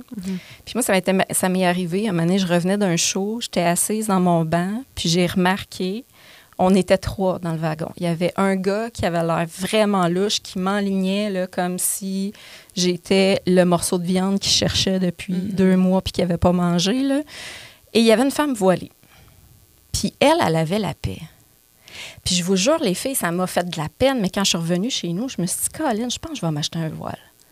Ne serait-ce que pour avoir la paix, pour pouvoir continuer mon métier. C'est grave ce que je dis, là. Ben, On n'a pas à se cacher, là, tu sais. Non. moi, je sors souvent en jogging. Ouais. Mais c'est ça qui est plate, c'est que, tu sais, j'ai l'impression que J'ai vraiment changé mon habillement. J'ai Ouais, changé mon habillement depuis quelques années. Puis tu sais, c'est ça la culture du viol, c'est que c'est nous qui doit, en tant que femmes, mettre des solutions ou faire attention dans le milieu dans lequel on est pour se protéger. Puis tu sais, souvent, mettons, au Calax, on va faire des, des événements, des 5 à 7. Les gens qui viennent, c'est pas eux qui ont besoin d'être sensibilisés, comprends-tu? C'est déjà nos militants, c'est déjà les bénévoles, c'est ceux qui connaissent la cause. Puis le monde qui ont besoin d'être sensibilisés, ils se sentent pas concernés par ça. Ils n'ont pas le goût de changer leurs habitudes, ils n'ont pas le goût de changer leur analyse. Puis c'est problématique, parce que ça fait en sorte que ça change pas ça, ça poursuit ça. Puis même s'il y a des choses qui s'améliorent, ce que j'entends, c'est que encore en 2022, il y en, il y en a des problèmes, puis il y a des, il faut évoluer notre façon de voir les choses parce que c'est pas normal qu'en tant que femme, on vive des affaires comme ça dans un milieu dans lequel on veut aller juste parce qu'on aime ça, parce qu'on est passionné. Un homme a pas nécessairement peur de marcher après son show d'humour, tu sais, puis Mais de je pense que ça eux. peut arriver. Mais Ouais, ça, ça- peut arriver. Je pense Ça que arrive. ça, ça arrive. Oui, Oui, oui, oui, je, ça dire- je arrive. sais que ça arrive, mais je veux dire, ça, ça peut arriver plus qu'on pense, je pense. tu sais. Mais tu as levé un autre point super important, l'habillement. là. Quand tu dis que tu es plus en jogging, les- je pense que les femmes qui font de l'humour, on est toutes passées par une, une période où on, on se déféminisait. Moi, quand je faisais la sorteuse chronique, j'étais très féminine. Je pense que j'avais une robe à chaque fois que je faisais une entrevue. J'aimais ça. Puis tranquillement, pas vite, en faisant de l'humour, ben Colin, j'ai fini avec que des joggings, puis des espadrilles. Puis, puis sincèrement, là, avant de venir enregistrer le podcast, je me suis demandé si c'était une bonne idée que je porte ce chandail-là. Parce que je me suis dit, ne serait-ce que parce qu'on voit une épaule, il y a quand même quelques personnes qui vont écouter le podcast qui vont dire Ouais, mais gars, comment qu'elle s'habille. Puis à cause de ça, j'ai décidé de le mettre. Parce qu'ils vont gagner. Est belle Si- ton épaule. Merci. T'es dans un safe space ici. là. Ben, c'est ça, je me disais. Mais Ben, en- c'est parce qu'on est là pour changer les choses Ouais. aussi. Puis, Ouais. tu sais, à un moment donné, il faut arrêter de se dire, ouais, mais c'est de la faute de la victime. Puis, euh, j'ai un autre, euh, une autre petite parenthèse à faire. là. Il y a des gestes qui ont l'air super anodins, mais que dans le contexte, ça prend une proportion vraiment importante. Siffler une fille, ça peut être un beau compliment pour quelqu'un, mais c'est non. Puis quand je suis arrivée à Amos, là, parce que là, on parle beaucoup de Montréal, Ouais. mais quand je suis revenue à Amos, je me sentais plus à l'aise de marcher le soir sur la rue. Qu'à Montréal. Jusqu'à jusqu'à ce qu'un moment donné, je rentre vers minuit, une heure du matin, et que quelqu'un se décide de me siffler par la fenêtre de son logement. Je voyais pas c'était qui qui me sifflait. J'étais toute seule sur la rue, il y avait pratiquement pas d'éclairage. Hey, on le vit pas de la même manière. hein? Je me dis, mais c'est qui qui m'observe? Quel sentiment Ça, d'insécurité. C'est horrible, horrible. une épaule à l'air? Non, non j'avais mon manteau, mon foulard. euh, Hey, non, non, tu sais. j'avais rien de sexy. Là. Non, c'est quelqu'un qui a voulu, mais- c'est quand même bien. Mais tu sais, c'est ça pareil. Tu te dis, voyons, tu sais, la personne qui a fait ça, peut-être qu'elle n'était pas mal intentionnée, Elle voulait- mais l'impact est là pareil. Ben oui, tout à fait. Mais tu sais, tu parlais de solutions. Mhm. Ouais, c'est c'est ma prochaine question. Bon. Sais, c'est quoi les solutions Ben, qu'on peut moi, apporter? tantôt, j'en ai, inventé une. là, Je savais pas. Peut-être pour l'impro, parce que c'est facile de le faire, parce que j'ai l'impression que aussi il y, a une- il y a une ouverture. Mhm. Il y a une ouverture avec tout ce qui s'est passé. Avec... On est dans le milieu artistique comme de différentes façons. Il y a des joueurs qui sont presque rendus professionnels. Il y a des joueurs qui jouent pour le fun. des- C'est vraiment varié. Mais je pense que c'est beaucoup un rassemblement d'amis à la base aussi. Quand tu as une équipe d'impro, ça, ça- c'est comme un peu quand tu fais une prod, mais ça dure toute l'année. sais. C'est l'enfer des fois. faut que tu t'entendes bien parce Ouais. que tu es vraiment ensemble beaucoup. Tu, tu, répètes, tu as la même équipe. tu sais. Mais peut-être que d'ouvrir cette discussion-là, euh, peut-être pas à- juste avant un match, mais lors d'une d'une répétition ou de, dans une ligue, à l'intérieur, peut-être les ligues pourraient, pourraient prendre une responsabilité de, de peut-être penser à ça, tu sais. au moins y penser, tu sais, puis créer des safe places. Moi, j'ai, cet été, ben, on a fait ça ensemble, Jolane, on est allé au, au H2O euh, pour euh, mettre des... On avait des chandails puis des affiches qui s'adressaient aux témoins. OK? Parce que souvent, on parle aux femmes, protège-toi, ou dis son nom, ou euh, fais attention, ou dénonce. Ou... Mais là, on parlait aux témoins. Genre, ta, sa joke te dérange, réagis. Même, si, c'est ton, ami, réagis. Tu sais, c'est ça. C'était le Ou, fun, euh, le On a fait les, très on a podcast. fait les slogans ensemble, ça paraît. Puis, euh, pour vrai, on, a- on était bénévole au, au bar. Après ça, on a été bénévole aussi à la Fée, un autre festival à Amos.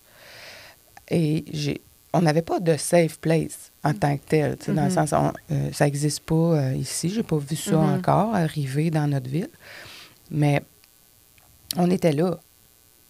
Puis je pense que les gens savaient qu'on était là. Puis j'ai vu, pour vrai, j'ai vu, suite à ce qui s'est passé dans notre ville d'Amos, j'ai vu des gros changements. Puis ça, ça m'a fait un bien immense. À la fée, entre autres, j'avais euh, quelqu'un que je connaissais qui avait bu beaucoup d'alcool. C'est une femme. Puis euh, j'ai vu des filles, des jeunes filles, dans la vingtaine, venir la voir. T'es-tu correct? T'as-tu besoin d'aide? Parce qu'il y avait, il y avait comme un gars à French avec un gars, mais c'était correct, elle était contente. là.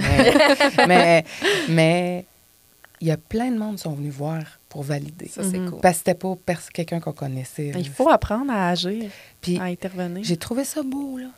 J'ai trouvé ça beau, là, de voir ça, tu sais. Puis là, de me regarder. tu sais. Puis moi aussi, c'est mon ami. Puis on dirait même quand c'est nos amis, des fois, on est plus mal à l'aise parce que. Tu sais, puis là, j'ai une autre de mes amies, elle me disait, laisse-la faire, tu sais. euh, Peut-être quelqu'un. Tu sais, je ouais, mais attends un peu, là. On le connaît pas, ce gars-là. Euh, Fait que, tu sais, à un moment donné, moi, j'ai géré. Ta chum est plus capable de prendre des décisions.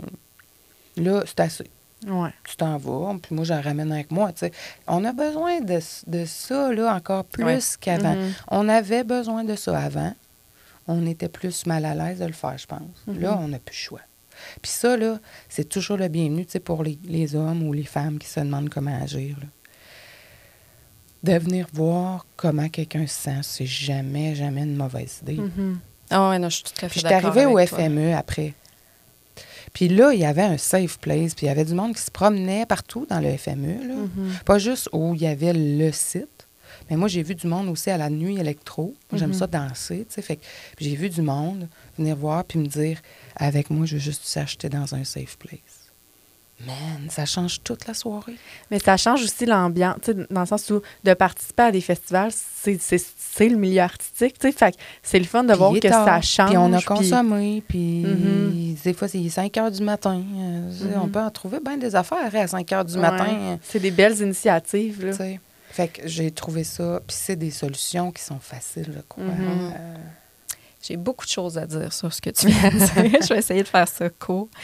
Euh, juste les safe euh, space ou euh, safe place. euh, puis on va revenir sur l'équité. Moi, une, une des choses dont je suis le plus fière dans ma carrière humoristique, c'est d'avoir eu ma soirée de rodage et d'avoir toujours eu un pacing moitié féminin, moitié masculin. Pour moi, c'est ça l'équité. Mhm. Ma soirée d'humour se, se passait, se déroulait dans une coopérative qui était un safe space. Et je me suis rarement sentie aussi peu en sécurité que là. OK? Je veux juste, tu sais, puis toutes les initiations sont bonnes. Euh, toutes les solutions valent la peine d'être essayées, Mhm. là, parce que là, on a des gros problèmes, il faut faire de quoi. Mais moi, je tiens à faire de la prévention aujourd'hui Mhm. parce que ça passe beaucoup par ça. là. parce que c'est c'est quand tu es prévenu d'un problème que tu vas mettre en place des solutions. Euh, je vais vous raconter dans les grandes lignes l'agression sexuelle que j'ai connue comme chroniqueuse culturelle parce que je trouve ça important d'en parler. Parce qu'il n'y a pas juste les artistes dans le milieu culturel, il y a aussi les groupies, hein, Mhm. soit dit en passant. Puis ça aussi, il y a de l'abus, on pourrait en parler pendant des heures. Euh, vous feriez des cauchemars si je vous Mhm. racontais tout ce que j'ai vu. Euh, quand j'étais la sorteuse chronique, euh, je rencontrais des artistes en région et tout ça, je me faisais des contacts. Puis à un moment donné, j'ai voulu aller à Montréal pour continuer un, un tournage que j'avais déjà entamé avec cet artiste-là en Abitibi. Donc, je connaissais déjà l'artiste. Je, je m'en vais faire un tournage à Montréal dans un bar, un endroit très réputé. Fait que c'est pour ça aussi que je tiens à prévenir, parce que ça peut se passer dans un endroit qui est réputé. Ça peut se passer quand il y a du public. Mhm. Ça peut se passer quand tu es en confiance. Puis moi, là, toutes ces choses-là étaient en place pour que je me sente en sécurité Mhm. ce soir-là. Je connaissais la personne. J'avais un bodyguard. J'avais engagé quelqu'un pour me protéger. No joke. J'avais des amis dans place. On passait une super soirée. Puis à un moment donné, l'artiste m'a donné un verre ou une bouteille. là. Je- il m'a donné une bière. Puis euh, il y avait peut-être quelque chose dedans. J'aurai jamais la preuve de ça, fait que je peux pas euh, dire hors de tout doute. Là. Mais euh, je me suis mise à tomber partout dans le bar. Puis tu sais, moi, je bois pas beaucoup. C'était mon seul verre de la soirée, puis je, je commençais déjà à perdre la Mhm. carte. Et cet artiste-là est venu me voir, puis il m'a dit T'as pas l'air bien. Puis là, je dis Non, Colin, je, je me sens vraiment. Viens avec moi dans la loge, te reposer. Puis, fait que moi, j'ai été avisée la personne que j'avais engagée pour me protéger, garde, je file pas, je vais aller m'étendre dans la loge quelques minutes. Tu peux continuer à avoir du fun avec les amis et tout. Mesdames, l'artiste qui m'a agressée, il devait monter sur scène à ce moment-là. Le monde l'attendait, il scandait son nom. Il m'a rentré dans la loge, il a barré la porte, puis il m'a donné un choix. Puis moi, je me tenais plus debout. Là. Je pouvais même plus me défendre rendu là. là. Je, je dire, il m'a dit Je te passe dessus ou tu me suces. J'ai même pas été capable de répondre. Il s'est masturbé dans ma bouche. Il est venu, puis il est allé faire son show. Même encore aujourd'hui, je vous parle de ça, puis Arc. comment ça peut arriver, quelque chose comme ça? Puis là, tu te dis, il y a, il y a du staff dans ce bar-là, OK? Puis ce gars-là, c'est l'artiste de la place. là. Tout le monde le connaît, là. Puis là, tu te dis, OK, il y a personne qui a vu, qui m'a amené dans la loge, puis qui m'a séquestré, puis que- personne, là. Puis moi, quand je suis sortie de là, j'étais j'étais pas plus capable de me tenir debout, hein, on s'entend. Probablement que j'avais été droguée. Fait que j'ai rampé jusque dans la salle de bain. J'ai été malade parce que, écoute, j'ai- même pas de mots à mettre sur le dégoût que je peux ressentir pour cette personne-là. Puis après, j'ai pas eu le réflexe d'aller voir personne puis dire je viens d'être violée. là. Mhm. Je comprenais même pas ce qui m'arrivait. La seule chose que je voulais, c'était d'aller m'étendre puis de mourir, là. Fait que j'ai ramassé mon ami puis j'ai dit trouve-moi une place où je peux m'étendre. J'ai même pas été capable de parler plus. Il, il m'a amené d'un char. Puis j'ai attendu là que le, le show passe. Puis j'ai été faire euh, ma nuit d'une chambre d'hôtel. Puis j'ai- j'ai gardé ça avec moi toute la fin de semaine parce que j'avais des tournages avec cet artiste-là prévus le lendemain. Non. Je suis même pas payée pour faire ça, mais je suis tellement professionnelle que je suis allée pareil. Puis j'étais en train de tourner avec le père de cet artiste-là, qui fait aussi partie du milieu culturel, puis euh, qui est très âgé.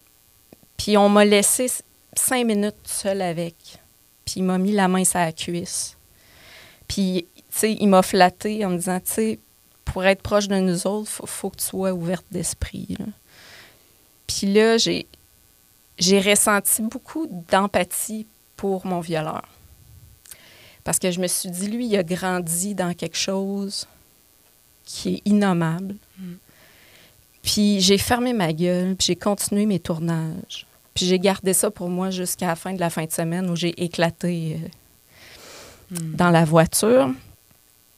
Et je raconte ça parce que. euh, puis là, j'aimerais demander quelque chose aux gens qui vont écouter le podcast. là. S'il vous plaît, essayez pas de deviner c'est qui l'artiste. On n'est pas chanteur masqué. Euh, J'ai porté plainte contre cette personne-là. Puis ça, c'était avant MeToo. Puis euh, je me suis rendue très loin dans le processus judiciaire. Il a été arrêté. La, la J'avais euh, fait ma dénonciation auprès de la police. La procureure me croyait suffisamment pour monter un dossier pour aller me défendre en cours et tout ça. Il a été arrêté. Puis, pas longtemps après, la policière responsable du dossier m'a appelé. Puis elle m'a dit Vanessa, euh, je vais être honnête avec toi.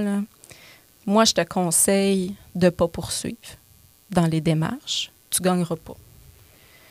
Puis je trouve ça important de dire que c'était avant MeToo, là, parce que j'ose espérer que ça a changé à ce niveau-là, parce que, euh, tu sais, je suis certainement pas la seule victime de cet homme-là. là. Euh, et j'ai perdu mon lien. J'étais rendue où? La policière t'a rappelé. La policière m'a appelé, c'est ça. Puis elle m'a convaincue finalement de ne pas continuer les procédures. Puis, euh, et, et- et entre autres en me disant, si tu veux vraiment une carrière dans ce milieu-là, là, t'es peut-être mieux de, de laisser faire. Fait que j'ai pesé le pour et le contre, puis c'est vu qu'on me disait que je gagnerais pas, euh, OK, tu sais, à quel point j'ai envie de me faire chier. Je trouve que juste de juste d'y penser, puis honnêtement, euh, la nuit avant le podcast, là, avant de m'en venir ici, je savais pas que j'allais parler de cette agression-là comme telle, mais tu sais, j'ai- j'aime pas me rappeler qu'il existe. Mhm. Je me rappelle même pas du mois où j'ai été agressée parce que je voulais pas m'en rappeler. Je voulais pas que ça devienne une date à chaque année, que, ah mon Dieu, c'est- ça fait huit ans, ça fait dix ans là, qu'il m'est arrivé ça. Mais il faut pas l'oublier, par exemple, ce qui est arrivé. Puis, je tiens à le dire parce que tout, tout était mis en place pour que je sois en sécurité. là. Mhm. C'est arrivé en public, alors que tout le monde attendait cette personne-là. Je peux, je- j'arrive pas à comprendre encore comment c'est arrivé, tu sais. Fait que même si on met plein de solutions en place et tout, là, je veux juste vraiment que puis conscientiser pas juste les femmes, parce que tu as raison, il y a des hommes aussi qui sont agressés. Mais les conscientiser à peu importe les solutions qu'on va trouver puis qu'on va mettre en place, là, soyez prudents, Seigneur. S'il vous plaît, là. Faites-le pour vous autres.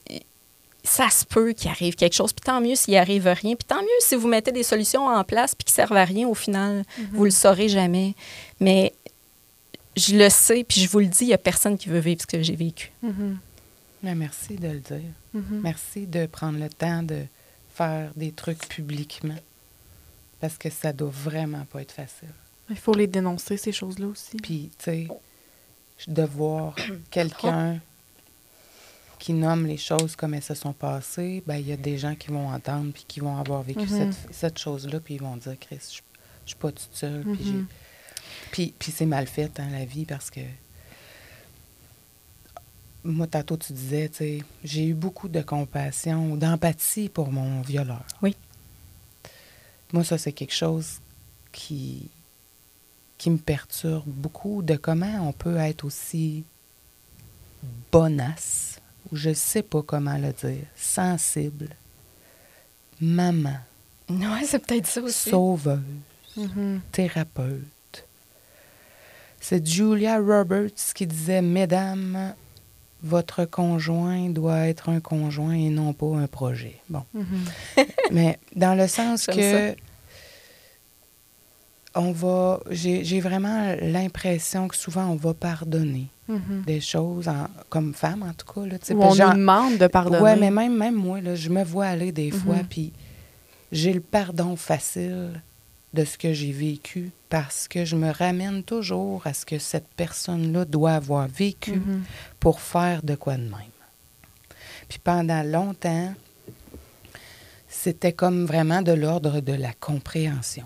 Mhm. Je comprends qu'il peut agir de même. Je comprends qu'il peut être violent. Je comprends. Il avait bu. Je comprends. Ils ont des problèmes de dépendance. C'est pas sa faute. Son père le battait. Je comprends. Mais hostie, Mhm. c'est pas une raison. Effectivement. C'est Je pas pense une rien raison. qui excuse. On peut pas souffrir en faisant... On peut pas faire souffrir les autres parce qu'on souffre. Mhm. Mhm. Mais je comprends ce que tu veux dire, puis on a toutes, je pense, surtout les, les femmes, cette tendance-là à croire en l'autre. Tu sais, je parle de sympathie. Ça m'a pas empêché de porter plainte parce que si je le fais de dénoncer, c'est pour pas qu'il y ait d'autres victimes. C'est pas Mhm. pour moi que je le fais. Puis, il y, a- il y a tellement de choses qui, qui me viennent en tête en même temps, mais tu sais, dénoncer publiquement quelqu'un, j'ai toujours été contre ça. Puis j'en suis arrivée à ce moyen-là parce que, en tant que victime d'agression sexuelle, je suis toujours déchirée entre la peur qu'il y ait d'autres victimes puis l'envie de ne pas être seule. Mhm. Puis, à chaque fois que ça m'est arrivé de vivre des abus, ce qui m'empêchait de dormir, c'était pas ce que j'avais vécu, c'était est-ce qu'il y en a d'autres? Mhm. Puis, j'ai pas à me sentir responsable de ça parce que c'est l'autre qui agresse. Mais je me sens quand même responsable de mon silence. sais. Puis c'est pour ça que ça me fâche autant quand des gens remettent en cause le pourquoi je dénonce. Mhm. Il n'y a aucune vengeance là-dedans. Parce que je vous le dis, là, euh, s'il y a des gens qui nous écoutent qui ont envie de dénoncer quelqu'un juste pour le fun ou pour se venger, vous n'aurez pas de fun. C'est Mhm. difficile de dénoncer quelqu'un. Il y a tellement d'effets négatifs puis de retours négatifs. J'ai reçu une grande vague d'amour la dernière fois que j'ai dénoncé. Puis je, je- je remercie les gens qui ont, qui ont été là. Mais j'ai reçu aussi beaucoup de haine. Mhm. Puis ça, faut le dire aussi, parce que c'est important de dénoncer. Puis on dit beaucoup aux gens dénoncer, dénoncer, mais on leur dit pas comment ils vont vivre ça, par exemple. Puis on n'a pas toute la même expérience, là. Mais c'est important aussi de savoir que c'est pas Mhm. que du positif. là. Mais moi, les choses qui m'ont convaincue de le faire, puis là, je parle du, du violeur de Montréal, euh, à un moment donné, en, en tant que gérante d'artiste, j'auditionnais un groupe qui voulait m'avoir comme gérante. Puis à un moment, tu sais, après l'audition musicale, on, est en petite gang, on parle en petit comité. Après, puis il y a un des musiciens du groupe qui, commence à me parler de son parcours, puis qui me nomme tous les musiciens connus avec qui il a collaboré pour me montrer qu'il y a de l'expérience. Puis il nomme mon agresseur. Puis ça, c'est peut-être un an après mon agression. J'ai dû changer de face. Là. Vous le voyez, je suis assez expressive dans la vie. J'ai rien dit. J'ai juste changé de face. Puis cet homme-là, il m'a dit Vanessa, dit quelque chose, tu sais? Puis j'ai dit non, c'est correct. Puis il dit non, non. Je le sais, c'est quoi que je viens de dire. Puis il m'a renommé le nom de l'agresseur parmi toutes les autres qu'il avait nommés. Puis il m'a dit dis-moi pas que c'est lui. Puis encore là, j'ai pas parlé, je me suis mise à pleurer. Puis cet homme-là m'a confirmé que quand il était musicien avec cet artiste-là, il a vu des choses puis qu'il se sentait coupable. Il avait de la misère à vivre avec ça. Puis il essayait de se convaincre que c'était pas vraiment ça qu'il avait vu. Tu sais, parce qu'il y a- y a- on parlait de tantôt, tu sais, les, Les les hommes, est-ce qu'ils, les témoins, mais tu sais, on- les hommes, est-ce qu'ils font partie de la solution? Certainement. Ouais. Ça, C'était une de tes questions, hein? Tu ne l'as pas posée encore? Non, mais là, c'est ça. Qu'on prend des gros détours, on je sais, je sais. Mais je, je tiens à dire Mhm. que vous faites partie de la solution, les collègues. Il faut, tu sais, Mhm. Même si tu penses avoir vu quelque chose puis que c'est pas ça, c'est pas grave. L'idée, C'est important de, ouais. le dire, tu sais, de Ouais. vérifier. Mais je pense que c'est ça qu'il faut que les gens prennent conscience que.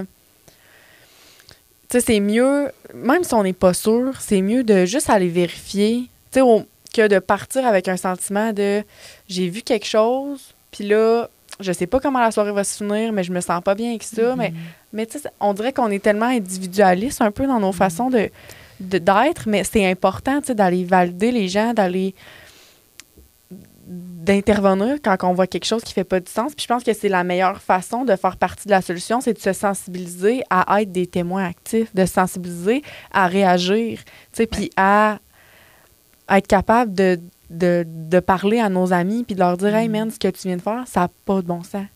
Tu sais, parce que tant et aussi longtemps que ces gens-là se font pas invalider par les gens qu'ils aiment, Ouais. ils vont continuer. Ouais. C'est ça qui est Et on n'en problématique. est plus, c'est plate, là, mais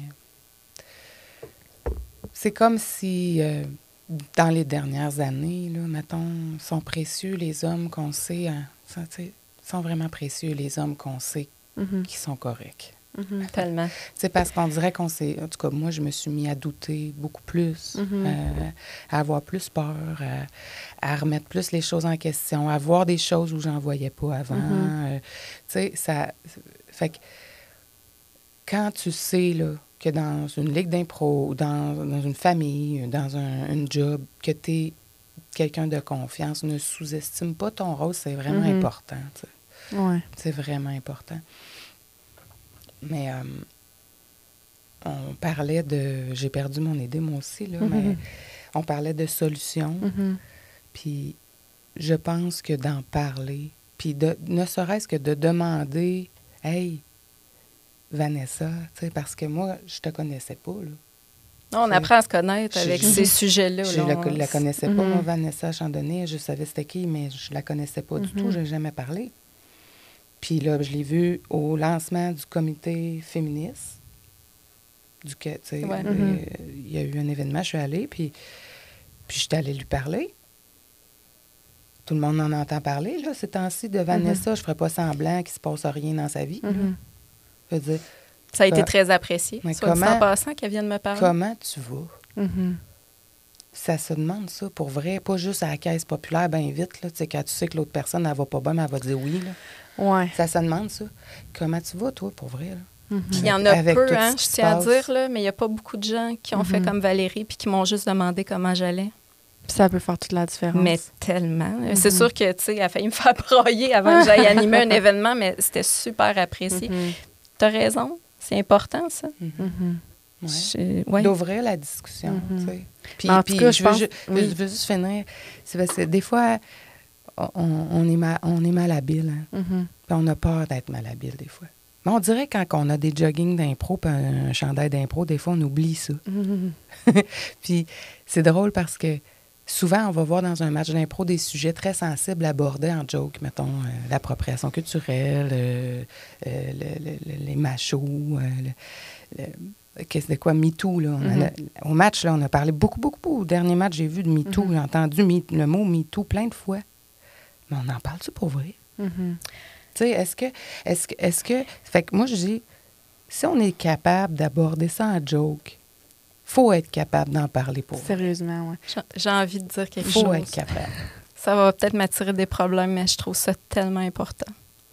La dernière personne que j'ai dénoncée, euh, j'en avais parlé avant à quelques Mhm. personnes de la ville que je connaissais parce que j'avais besoin de comprendre Parce qu'on est dans un petit milieu. Hein? On est dans un Mhm. petit milieu. On n'a pas eu le temps d'en parler beaucoup de la culture Mhm. euh, du viol en région, mais c'est vrai qu'un petit milieu, c'est c'est difficile. Euh, moi, quand j'ai posé des questions, je me suis fait dire cette personne-là, chose, euh, c'est hashtag MeToo, tout le monde sait ça.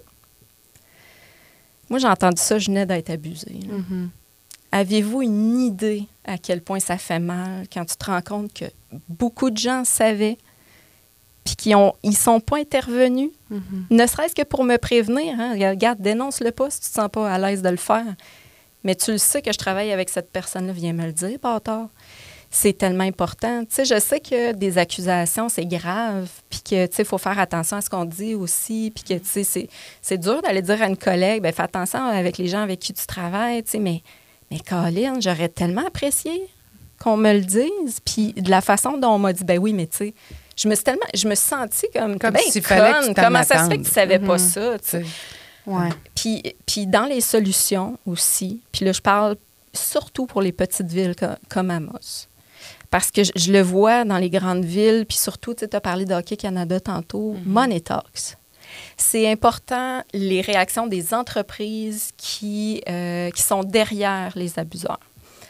Euh, je donne l'exemple de Philippe Bond. Ça n'a pas été bien, bien long que les compagnies se sont retirées. là.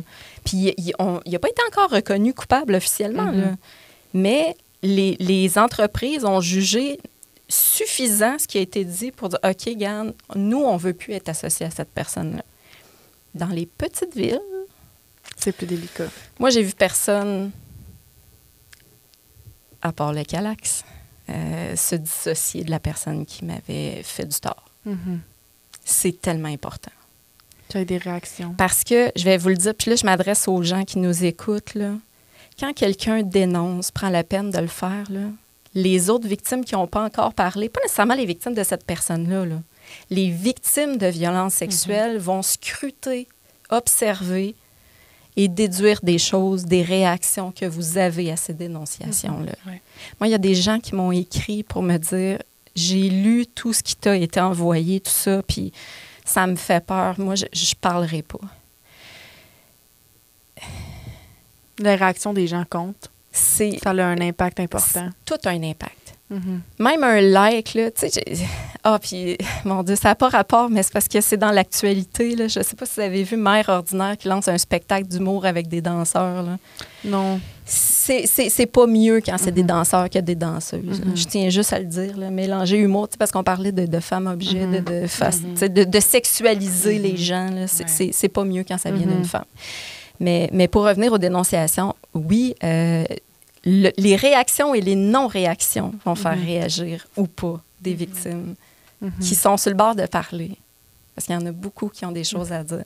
Puis moi, je l'ai fait en me disant s'il y a une personne qui vit la même chose que moi puis qui attend que quelqu'un parle, ben j'aurais fait ma job. Mhm. Puis je regrette pas de l'avoir faite. Mais tu sais, je pense que là, c'est un peu ça. Tu sais, le but d'avoir des discussions comme ça, c'est de mettre en lumière les, les problématiques qui restent. Là, évidemment, il n'y a pas juste des problèmes. On a, on a souligné Ouais. des trucs positifs quand même Ben- dans ben le oui, milieu. Puis, ça, c'est important. Mais Mm. je pense que c'est important de prendre le temps d'avoir des discussions entre nous puis d'aborder ces sujets-là. Euh, puis, tu sais, je veux juste vous remercier d'avoir accepté l'invitation, d'être venu, de- de- d'avoir parlé euh, sans filtre, de manière très authentique. Là. Je vous remercie parce que je pense que, il y a des gens peut-être que ça peut sensibiliser par rapport à ça. Puis j'ose espérer, si on en sensibilise un avec un ou une avec cet Mhm. épisode-là, ben ça sera tant mieux. C'était vraiment l'objectif. Fait que je veux juste vous dire merci là, vraiment d'être venu puis d'avoir échangé avec Mhm. moi de, de manière euh, sensible. Je pense que c'est un épisode un peu plus sensible, un peu plus émotif. Euh, ça peut être un sujet qui divise aussi, mais je pense que c'est important de l'aborder. Fait que je voulais juste vous dire merci d'avoir d'avoir discuté avec moi, les filles. Ben merci à toi, Jolande. C'est très important ce que tu fais. Merci, c'est gentil. Mhm. Est-ce que vous avez un petit mot de la fin ou quelque chose Ben, que moi, vous je voudrais juste souligner? revenir sur les changements que je vois Mhm. présentement de solidarité féminine. Ah oui, hein? Ça faisait très longtemps que j'avais pas ressenti ça, euh, je veux dire, à une échelle macro. Mhm. tu sais, euh, des gens que je connais pas même. J'avais, j'avais vraiment euh, pensé que ça n'existait plus à un moment Mhm. donné. Puis, je dis féminine, là, mais il n'y a pas juste des femmes, là, mais Mhm. euh, du support invisible que je sens présent Ouais. dans les rassemblements pu- publics. Je- bienveillance. Je la bienveillance envers les autres. Continuons, continuons. À chaque fois, c'est vraiment, vraiment C'est important. Ouais. Ouais, Mhm. ben c'est vrai qu'on a parlé beaucoup de, surtout moi, de choses négatives. J'en ai Oui, peut-être mais- plus sur le cœur. Mais euh, je tiens à dire un, un gros, gros merci à mes collègues masculins parce que je suis souvent la fille du groupe. Là, tu sais, je, je pense au petit bonheur, euh, on se barre le casque, les pile-poils. Là, Je donne des, des, des podcasts puis des, des sketchs euh, d'humour. Mais dans le milieu de l'humour, je suis souvent entourée d'hommes puis j'ai Mhm. la chance d'avoir des personnes extraordinaires autour de Mhm. moi. J'ai appris à bien m'entourer. Puis ça aussi, ça fait partie des solutions. Mhm. C'est vraiment important. Puis, euh, il y avait une question euh, dans, dans la préparation du podcast sur laquelle j'ai buté. Puis je trouve important qu'on la mentionne avant Mhm. de quitter. Comment on est perçu par nos collègues quand on Mhm. dénonce? Je, je suis agréablement surprise du soutien que j'ai eu des humoristes et je tiens à le dire. Un gros, gros merci parce que c'était flagrant quand j'ai dénoncé à quel point ces gens-là me supportaient. Mhm. Et c'est, ça fait toute la différence. le fait d'être cru fait toute la différence. Ouais. Puis c'est un peu pour ça qu'on en parle. C'est un, peu l'objectif. Puis c'est, c'est qu'on rappelle au Calax, que nous, notre job, on n'est pas des polices, on n'est pas. Nous, on est juste là pour aider les victimes. Tu sais, que tu viennes, peu importe ce que tu as vécu, c'est valable. Mm. Puis nous, on est là pour te croire puis pas te remettre en question. Puis c'est un peu le, le message qu'on veut lancer. Là. Oui, puis un dernier message, parce que tu viens de m'y faire penser, là, mais le Calax, là, vous êtes extraordinaire. Puis euh, les entreprises qui vivent des problématiques d'abus au sein de, de leurs employés, là, je les invite à vous contacter pour mieux gérer ça. Parce que c'est un problème qui dépasse tout le monde. Oui. C'est normal de ne pas Mhm. savoir quoi faire. On est là Eux autres, ils savent quoi faire. je, je tiens vraiment à le dire. Soyez pas gênés de les appeler. Là. Moi, ils m'ont tellement Ouais. aidé. Puis les entreprises, mais aussi les femmes qui pensent, là, tu sais, admettons, là, que tu as connu quelqu'un qui s'est fait agresser sexuellement ou que dans ton village, je nommerai pas de village, là, mais il y a un abuseur qui, qui est, reconnu. Là. Donc, puis que toi, tu fais le mal avec ça. Mhm. Même si tu n'as pas eu affaire à ce gars-là, tu es une victime. Mhm. Tu as le droit d'aller demander de l'aide. Tu as le droit d'être inquiète pour tes enfants. Puis tu as le droit, même si tu jamais. Tu penses que tu n'as jamais rien vécu, à ta peu. Mhm. On est toutes. On est toutes concernées. Puis on a tous, à un moment donné, besoin d'aide pour Mhm. parler. Ne serait-ce juste aller rencontrer José, Jolane, Andréane, euh, Claudie. Claudie, au Calax, puis il y en a partout. Là. Les filles à Rouen sont hallucinantes, à la. Serre, au Capax, euh, partout, là, des. Calax. Mais tu n'as pas besoin d'avoir été violée pour avoir besoin agressivement d'aide. dans le fond d'une ruelle pour être une victime. Non, Tu effectivement. peux être shaké parce que Ouais. dans ton village, tout le monde fait encore confiance à un abuseur, Mhm. puis que personne ne change rien. Effectivement. Ça se peut. nos services sont pas là non plus juste pour les victimes. Fait que tu c'est important que les On gens peut être qui des ressentent victimes le besoin. Collatérales Tout à d'une fait. patente. Tout Puis à fait. rapidement, l'alcool n'est pas une excuse. Jamais. Merci. C'est tout ce que j'avais à dire.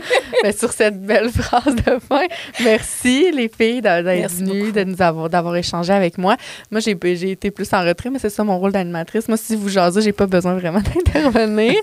Euh, évidemment, s'il y a des gens à la maison qui ont écouté l'épisode d'aujourd'hui, que ça leur a fait vivre des émotions, n'hésitez pas à nous contacter. On est là pour ça. Donc, vous pouvez toujours nous écrire, communiquer avec nous.